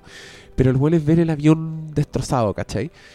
Y llega una periodista y los buenos lo primero que hacen es tratar de buscar si hay comida. Entonces tú empiezas, bueno, está la cagada. Como... Claro. Y, y el loco es genial porque no tiene, ya te mostró un ataque de esos, de esos tripods de mierda, además, que la idea, por eso encuentro en Emerito, la idea es muy estúpida, weón. es como unos trípodes, unos robots de tres patas andan matando gente, pero Spielberg lo hace terrorífico, hace que te dé miedo, hace que cuando se escucha esa bocina que tiraban los weones que anunciaba el ataque, es como, weón, la trompeta del ¿Cachai que- apocalipsis, claro, la que- weá. ¿cachai que- y, y, por ejemplo, el, el ejemplo de los tripos es bueno porque no son los at, at de Star Wars, ¿cachai? Que al final de una manera u otra están, vienen de la misma imagen infantil. De tener una cuestión gigante de patas largas que pasa por encima tuyo, que te supera, ¿cachai? Sí, Pero ahí están en un contexto de fantasía, de diversión, ¿cachai? De épica, Chewbacca subiéndose con los vivos, Claro. reconquistándolo. En, en la guerra de los mundos no, po. no, ¿cachai? acá, Son acá de hecho, acá, son exacto. máquinas de destrucción masiva. y ¿no? son, y son tan, encima. y son tan amenazantes que yo los veía y yo quería arrancar. No quería, ¿cachai? Así de engatusado por el lenguaje audiovisual. No quería ver a las huevas, quería, weón, arranquen. ¿Qué están haciendo cerca Nadie de las mierdas? ¿cachai? subirse, a- ¿cachai? No. Claro, de hecho yo después descubría con horror, ponte tú que las huevas eran media orgánicas. Cuando aparecía un tentáculo y la hueá es como un ano asqueroso así, Claro. rojo, venoso, que está metido en la máquina. Es como, oh, weón, por favor. De hecho, a mí, en la parte que encuentro que guatea la guerra de los mundos es cuando aparecen los marcianos.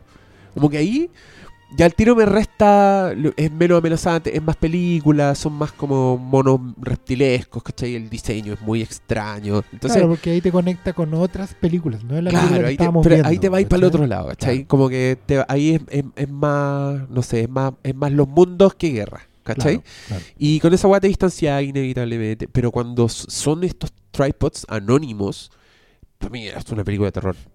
de la, De hecho, de cuando la te, muestran que, hostia. cuando te muestran que no es uno, y son como, no sé, pues en, un- en, en una comuna eran como 7, 8.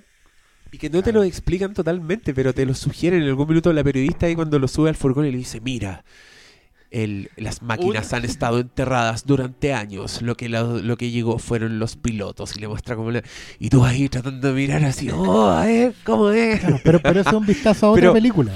Claro, pero eh, también es, es bueno porque es misterioso, po, el weón no, no te sobreexplica el tripod y te dan esa weá que también es como, ¿cómo? ¿Buenos vinieron antes? No, o sea, esta weá está súper planificada, estamos cagados, ¿cachai? Como, De hecho, ese y es un como- diálogo. y- y po. súper- claro, y como súper sintético, como no, no aparece un científico, como diciendo, bueno, los estudios revelaron, ¿cachai? No hacen ese enlace, esa escena es muy buena en Independence Day, cuando hacen como un enlace telepático con el, con el marciano que tenían, y eso es solo, es solo para transmitir información. El weón dice, los para destruir, ¿cachai? Estos son como las langostas, llegan y lo consumen todo, ¿cachai? Acá, no, acá no tienen que explicar eso. No, de hecho, Acá la, solo- la aparición de los, ma- de los extraterrestres en el- la guerra del mundo también es como para explicar un poquito ya. Los buenos toman agua. Es como para que el final tenga un poquito de sentido, encuentro yo. El, a mí lo, lo que me gusta de esa weá también, que también era, era una weá de pesadilla, cuando muestran lo que le hacían a las personas. ¿Te acordáis? Claro. Que los tiraban y les pinchaban con una aguja gigante y los empezaban a drenar de sangre y después esa weá la transformaban en algo orgánico que En tiraban un abono. y todo era rojo y que en ese plano, cuando la primera vez que sale Tom Cruise de la cabaña y mira todo el paisaje, que de hecho un plano calcado de lo que el viento se llevó, porque Sí. así de cinéfilo y de Sí. clásico este weón, pero con un planeta Tierra que está regado de sangre. la weá buena. No, me gusta mucho, weón. Empecemos, veámosla. ¿Veámosla? No hablemos de la otra película. A ver. ¿Qué otra película? Hay otra. Hay otra. No, pero sigamos hablando. es que yo quería hablar de, de más secuencias de la película. Porque no hablamos de la secuencia del ferry, ponte tú. Que es otro, otra Ah. secuencia Spielbergiana, que, que Spielbergian. En que el loco parte y empieza a aumentar la tensión, aumentar la tensión, está la gente, está el momento heroico del cabro chico en que Tom Cruise se detiene a sentir orgullo por el hijo, como para decir, puta, este somos tan distintos que este buen está preocupado de la gente, ¿cachai? Yo solo Claro. estoy preocupado de, de mí, de nuestros dos cabros, este buen está ayudando. Como, es, un bonito momento, pero después de eso, cuando tú pensás que estos buenos se salvaron, viene otra escena de pesadilla en que aparece un tripod culiado en el agua y empieza a dar vuelta el ferry. Y no solo eso, el buen te muestra cómo caen los autos arriba de los buenos que están en el agua y adentro del auto van personas que se van ahogando y, y va creciendo, creciendo y de repente aparecen esos tentáculos que agarran a la gente y se la lleva. Y yo me acuerdo que en el cine estaba como, weón, basta, ¿qué más? Va a haber tiburones en el agua, Spielberg. Y este loco se logra salvar. Ah, y trivia. El otro día leí un, un artículo que de hecho por eso me dieron ganas de hablar de esta película. ¿Ya? Era un artículo que contaba cómo estaba escrito en el guion la escena del, del ferry. Y había un detalle que era terrible. Que era que en un minuto los tripods tiraban el rayo al agua y el agua empezaba a hervir. No. Y todos los buenos que estaban en el agua se empezaban a quemar vivos. Y Tom Cruise les dice a los pendejos, naden, naden, porque todavía están en el agua. Y los buenos prácticamente logran como evitar el, el- el agua hirviendo, ¿cachai? Llegan, Cuando llegan a la orilla, los buenos se dan vuelta y vienen las burbujitas del agua hirviendo detrás de ellos. Spielberg decidió no hacerlo. Yo creo que pero- yo creo que dijo ya mucho. Sí, yo creo que Spielberg creo que es dijo- que el buen es, lo que- el buen es seco, el buen sabe cuándo parar, y sabe, "No, eso sabe cuándo ya, hace mucho". sabe cuándo ya nos pierde. Pero la idea para mí es horrible. es como ya ahora voy a tener pesadillas con esta nueva imagen que ni siquiera es una escena borrada, es una Claro, escena que que- no De hecho, en esa misma secuencia tiene como momentos muy macabros, weón. Como que el, el personaje de Tom Cruise se encuentra con una vieja, como que conocía de la ciudad, que va con su niñita. Y como, dice- Sí, y como que la vieja no sabía por qué onda, Y cuando lo encuentra él, como que la, la loca dice, weón, esperanza, tengo un conocido aquí Sí. en esta masa de weones. Y dice, ya, vamos, vamos a subir a esta weá, agárrate de mí. Y de, de pronto. Y se y los se pierde. lo pierde. Y de ahí no pierde, nada más. Hasta que ella le, le- le pega un grito como. Y chao. Y no, po, eso- no la eso dije. Claro, hay, hay cosas que, que uno, uno inevitablemente puede recordar de la lista Schindler. Pero en cuanto al, al manejo de la situación humana, ¿cachai? O sea, eh, esto de, de gente que no tiene historia como la que contaste recién y que, y que no aparece más, solo está pa- hecho para hacerte sentir mal nomás, ¿cachai? Pero porque en el fondo, en, en una situación de guerra, de refugiados, de huir, es así, po, ¿cachai? O sea, los muertos flotando en e- en el agua, que vienen por, por cientos, ¿cachai? Tú inevitablemente puedes hacer una conexión con alguien que, que, que filmó vagones de muertos en fosas comunes, ¿cachai? Que es una cuestión que tiene su propia historia. Sí, pues, weón. De hecho, hay otra, otra imagen que calza con eso, que es súper buena, que es cuando la gente va pasando y paran porque viene el tren y el tren viene en llamas así, hecho pico y todos se quedan mirándolo hasta que Claro. el tren se vira. Esa es una imagen de guerra, es una Claro. imagen de genocidio. Pero, por No, y- ejemplo, y, son como momentos que dicen, ¿sabes qué? Esto es más grande. En esta escala mundial. Siempre te está recordando como, sí, estamos centrados aquí en tierra con estos civiles, pero bueno, el mundo se fue a la mierda. Claro. ¿cachai? Y en ese mismo sentido, es bueno que hayáis contado la escena del agua hirviendo, porque en el fondo. ¿Por qué se sale de contexto esa, esa weá? Porque si tú soy un trípode invasor, ¿cachai? A ti lo que te, lo que te necesitáis es ser efectivo. Si ya diste vuelta al ferro, si estáis secuestrando a la gente, no necesitáis ponerte a hervir el agua. Eso ya es espectáculo. ¿Cachai? Eso es, es una weá que no estaríais pensando en una situación de guerra. Porque no se- nunca hay que olvidarse que el otro también está en guerra contigo. Bueno. Y lo, que- y lo que está preocupado es de ser eficiente, pues, weón. de hecho, es tan eficiente ¿Cachai? que en esa misma escena del ferry, cuando aparece y suena el, el- el sonido, ¿Mm? veis como que aparecen tres tripods, weón, y la gente lo, como lo empieza a acorralar como ganado, weón. Y Claro, La gente po. empieza a avanzar Porque- por la calle van como agarrado. po. Y bueno, en la raja, weón. Porque, porque vienen, verdad, a, vienen weón. a recolectar. Si no y, lo, vienen- y los van Y tirando lo van en tirando, y como que la gente no. en vez de siempre sea como el igual que ganado. claro, Oye, y el, que- el diseño de sonido, weón, es increíble. ¿Cómo se escuchan, cómo se escucha la gente cuando explota y se transforma en ceniza? Es el medio sonido. Y es un sonido que no había escuchado nunca. Igual que, es igual que la trompeta de, esa es súper importante porque en el fondo los marcianos, como son guerreros, no son supervillanos. ¿Cachai? No tienen un plan maestro para destruir el mundo y los voy a hacer hervir en el agua, ¿cachai? O los voy a, no sé, eh, Voy a activar esta Este- pirámide secreta que siempre. Claro, no, los buenos vienen a guerrear, o sea, vienen básicamente a recolectar gente y, y a barrer, ¿cachai? A desordenar, a tirar el caos, aplanar, aplanar. La guerra es- es- se trata de aplanar, no de conquistar, ¿cachai? Como estos personajes ficticios. Esa es una diferencia que hay que hacer para entender mejor el contexto, ¿cachai? Por eso hay gente que dice, oh, la película fome, ¿cachai? Porque, porque los marcianos son super fome, ¿cachai? Pero si no son super villanos, buenos vienen a abonar humanos en la Exactamente, tierra. no vienen a divertirse, ¿cachai?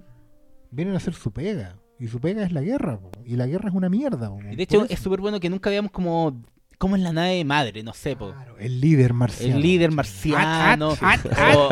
O, o que hay, o que hay rangos diferentes, Claro, tipos de marciano. Son no todos iguales.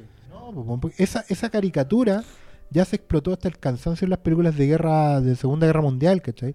Donde Tenías al, al emperador, ¿cachai? Y el, y el almirante, o, o el ya, ya, ya, los alemanes, weón, ¿cachai? No, pues esa caricatura, porque al final te ridiculiza al otro.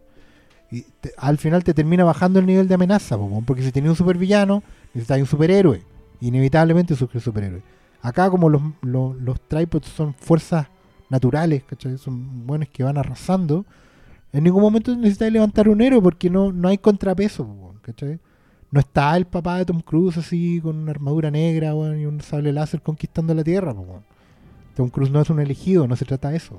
No, pues, de hecho el gran momento heroico es cuando el loco logra meterle unas granadas a la mierda de tentáculo para volar el tripod y salir, pero queda lo mismo. Pero una Detrás viene- maniobra desesperada. Claro, y detrás no, vienen es, tres tripods más. no Y después viene otra escena en que también el momento en el que Tom Cruise es muy triste, como que el weón le dice al milico, oye, no tiene campo de fuerza, mira. Para que el milico le pegue el bazucazo. Sí, ahí, ahí la película ya se termina, pero es como, puta, weón, qué montaña rusa fue, Ha loco. sido. Y muy inteligente su decisión de torturar niñitos. Eh, desde, desde. No, es verdad. El, el- mi crítico favorito, el Vern, decía que desde. No veía un- una película que torturara a una niñita de esa forma desde Jurassic Park. ¿Cachai? Bueno. Que también el weón escoge los momentos. Solo Spielberg hace esos detalles inolvidables. Como por ejemplo, hacer que la niñita esté comiendo gelatina cuando ve a el Velociraptor. Para que su, tem- su temblor de miedo sea todavía más resaltado y nos dé risa, weón.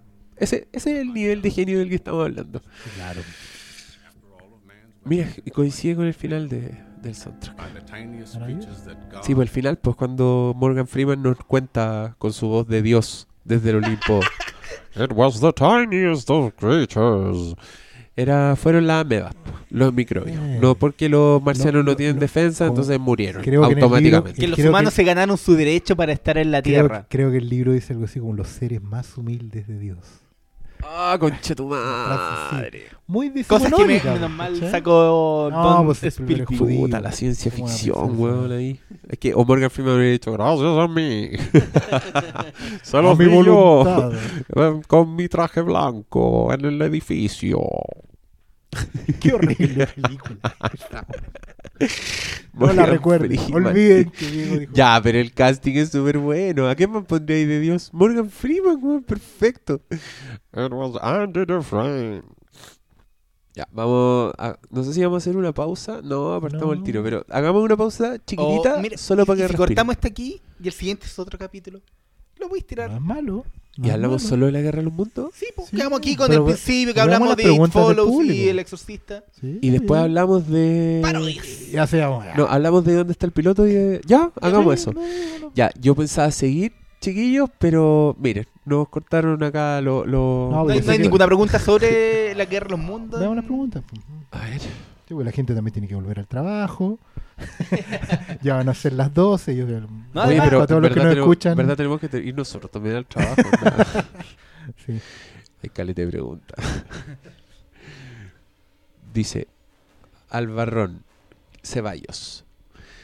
Nunca vi las War of the Worlds clásicas. Es una sola nomás, compadre. Solo escenas. ¿Son mejores que la de Spielberg? Porque ni tan buena era. Puta la. ¿Qué, qué, qué vamos a responder?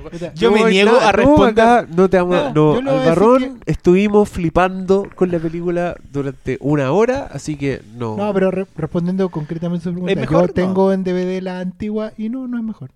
Ah. Punto. Es que la, la antigua es como una película de ciencia ficción antigua, con, donde está metido No. los científicos y los Y- militares. Y seamos claros, el plot de la, de la historia de la Guerra de los Mundos, de la novela de Wells, es fome. Mm. ¿Ah? Igual que Drácula, es fome.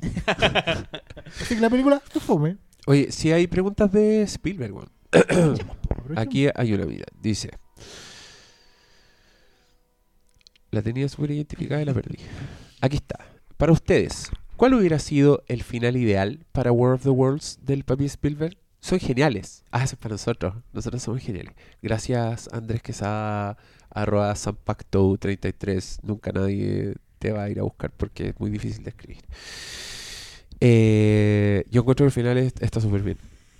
Sí, o sea, yo le habría quitado que el, que el cabro habría sobrevivido y dejar que como el, el- le tiene que ir a entregar la hija a la mamá. Sí, yo también. yo como para también seguir sentí temáticamente la historia de que, bueno, hay pura pérdida en la película y que este Mira. chico se haya salvado justo en- cuando nos muestra la media explosión. Como Es que, que me- me- para mí precisamente ese es el punto. Como Spielberg es un buen con esperanza. ¿Mm? Es como es como Children of Men en ese sentido.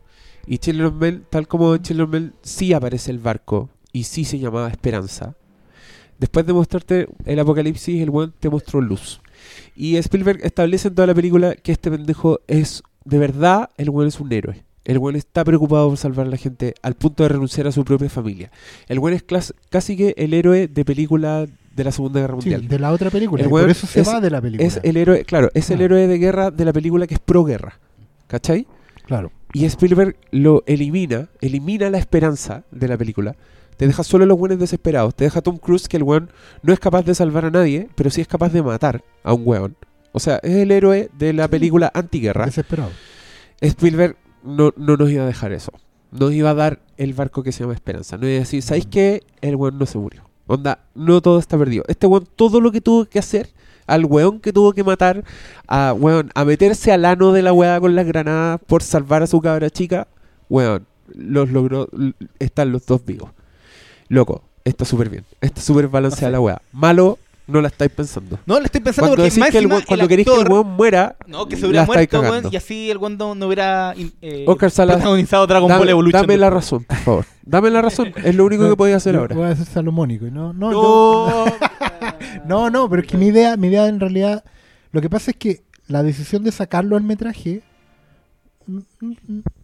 es correcta. ¿cachai? Tú ten- tenés todo el punto ahí, efectivamente por esas razones. Malo dijo Lo que, que no yo sé- tengo el punto. Dijo que yo tengo el punto. El Lo que punto no de sé- por qué lo sacó. Lo que no sé si era necesario volver a mostrarlo al final. Hay, hay formas Sí, de... yo creo que. Obvio que era volver a mostrar, si no, como hubierais sabido que todavía había esperanza, pues, weón. Que hubierais dicho, ah, puede que el hijo aún viva. Ni cagando hubierais dicho esa weá, pues te lo tiene que pues, pero, mostrar. pero, pero traerlo de vuelta después de tanto rato, narrativamente era forzado. Ahora, si Spielberg decidió pagar ese costo y que le criticaran el final, es su decisión, ¿cachai? Y tiene el Es derecho que- a hacer. Y tiene el derecho a hacerlo porque Pero, justamente weón, es su re- visión de la película. recuerdo, ¿cachai? es la historia de Tom Cruise. El weón está diciendo, sí, el weón está vivo, la hija también está viva, pero usted en la calle, compadre. Ahí, usted, este no es su hogar, usted ahí nomás. Logró hacerlas todas, pero ¿sabéis el equivalente que es? Es el equivalente, el pendejo está vivo, sí, está vivo, pero es tan luminoso como cuando en inteligencia artificial aparece la mamá. Porque, loco, la mamá va a estar y va a estar un día, pero va a estar toda la eternidad pensando en esta weá. Acá es lo mismo, weón. Sí, el hijo está vivo. Uy, qué dulce, qué falso que es Spielberg. Pero, loco, usted ahí en la calle. Por toda No, la no, eternidad. bien, bien. Porque ya ni siquiera esta weá de invasión extraterrestre logró unir a esta familia. Ah, weón, es palpico. Ya. Qué, qué heavy, weón. Y que, que sea descartada por mucha gente. Oye, eso era una pregunta más del. Espérate. Socio Pedro dice. Ay, como que por el puro nombre uno ya le tiene buena. El, el socio Pedro. Dice, comenten porfa sobre su trabajo con Janusz Kaminski, que marca como una etapa en la carrera de Spielberg.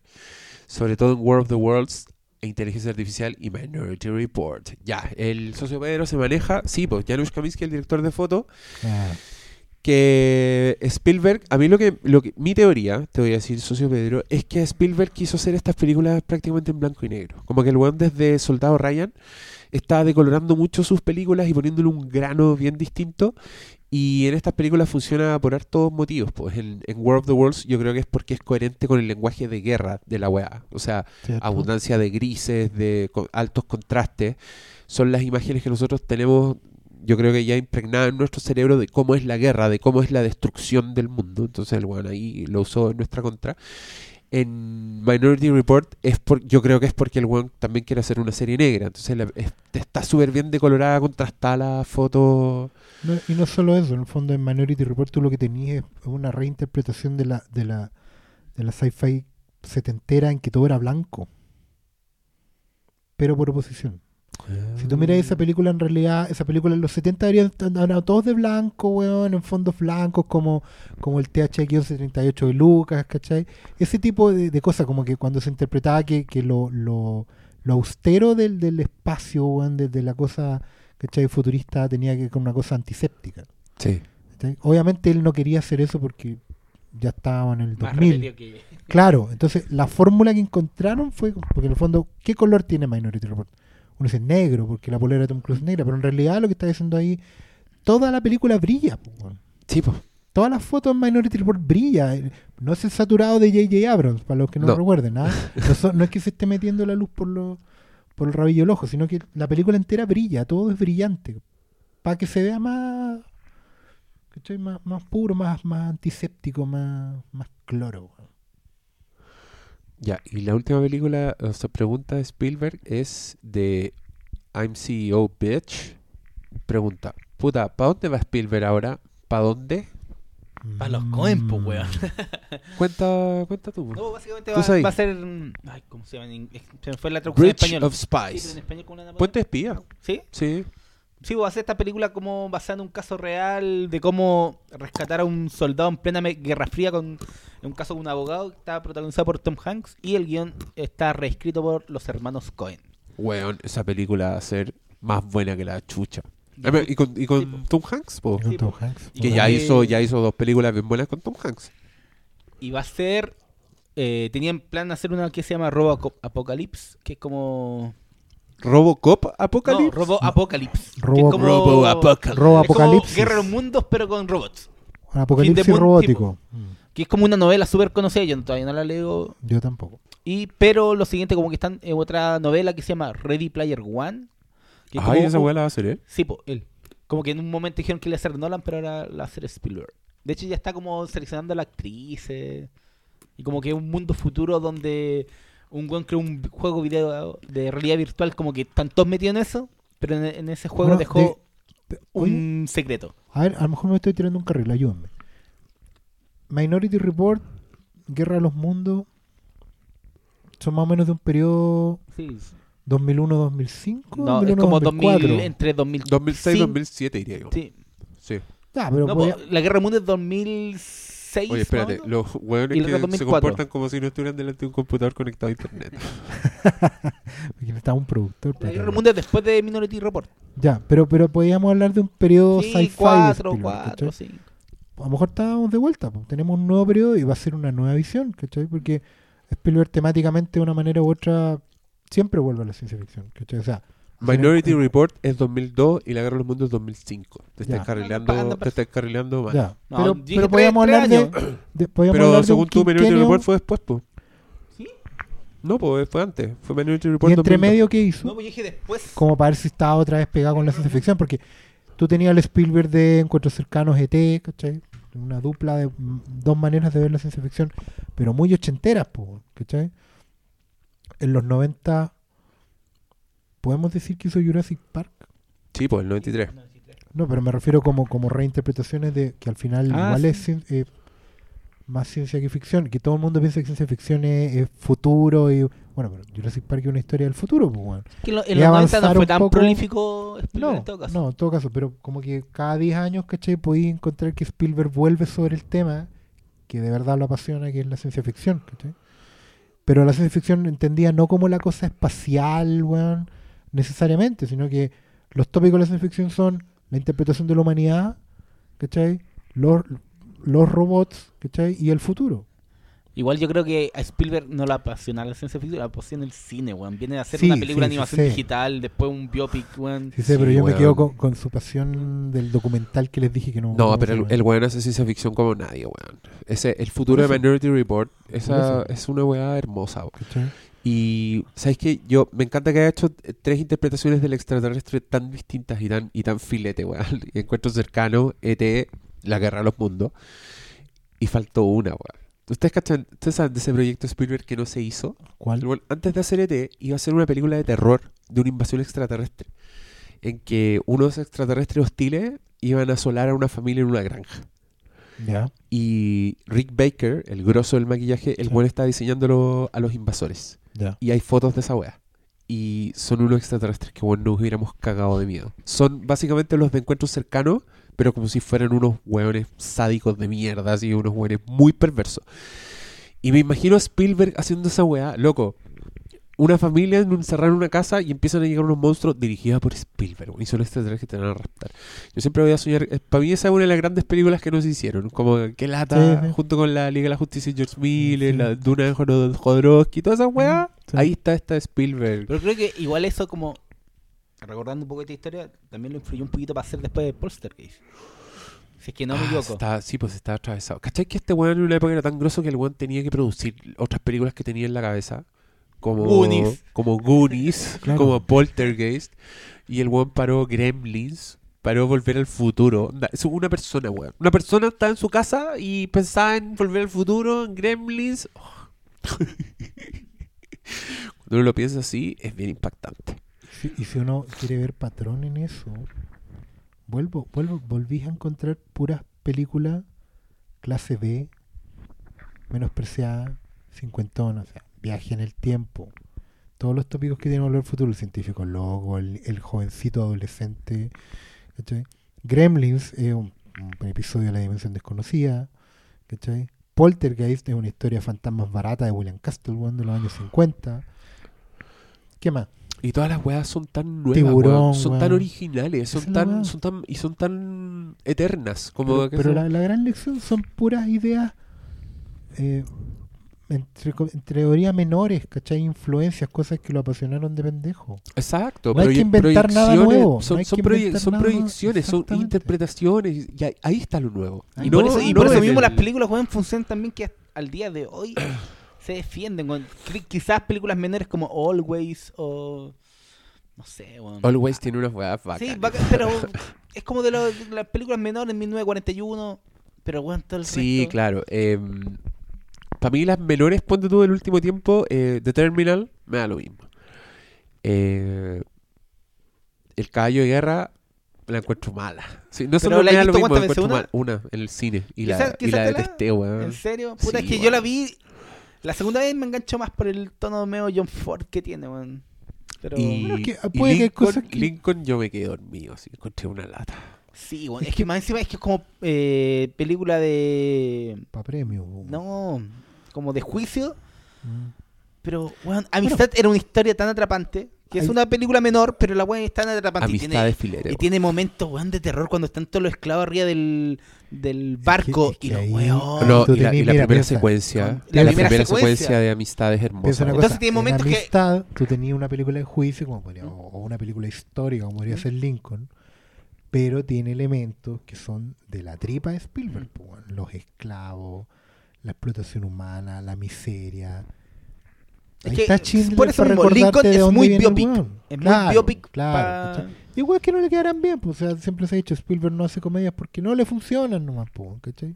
¿Qué le hace? No sé si no hace- O sea, el buen es gracioso, humor, probablemente, pero Sí, tienen el humor, pero- pero, es verdad, Sí, las comedias gracioso, solas. Pero no- a la hora de sentarse a creerse Billy Wilder, bueno, no le funciona nomás. po.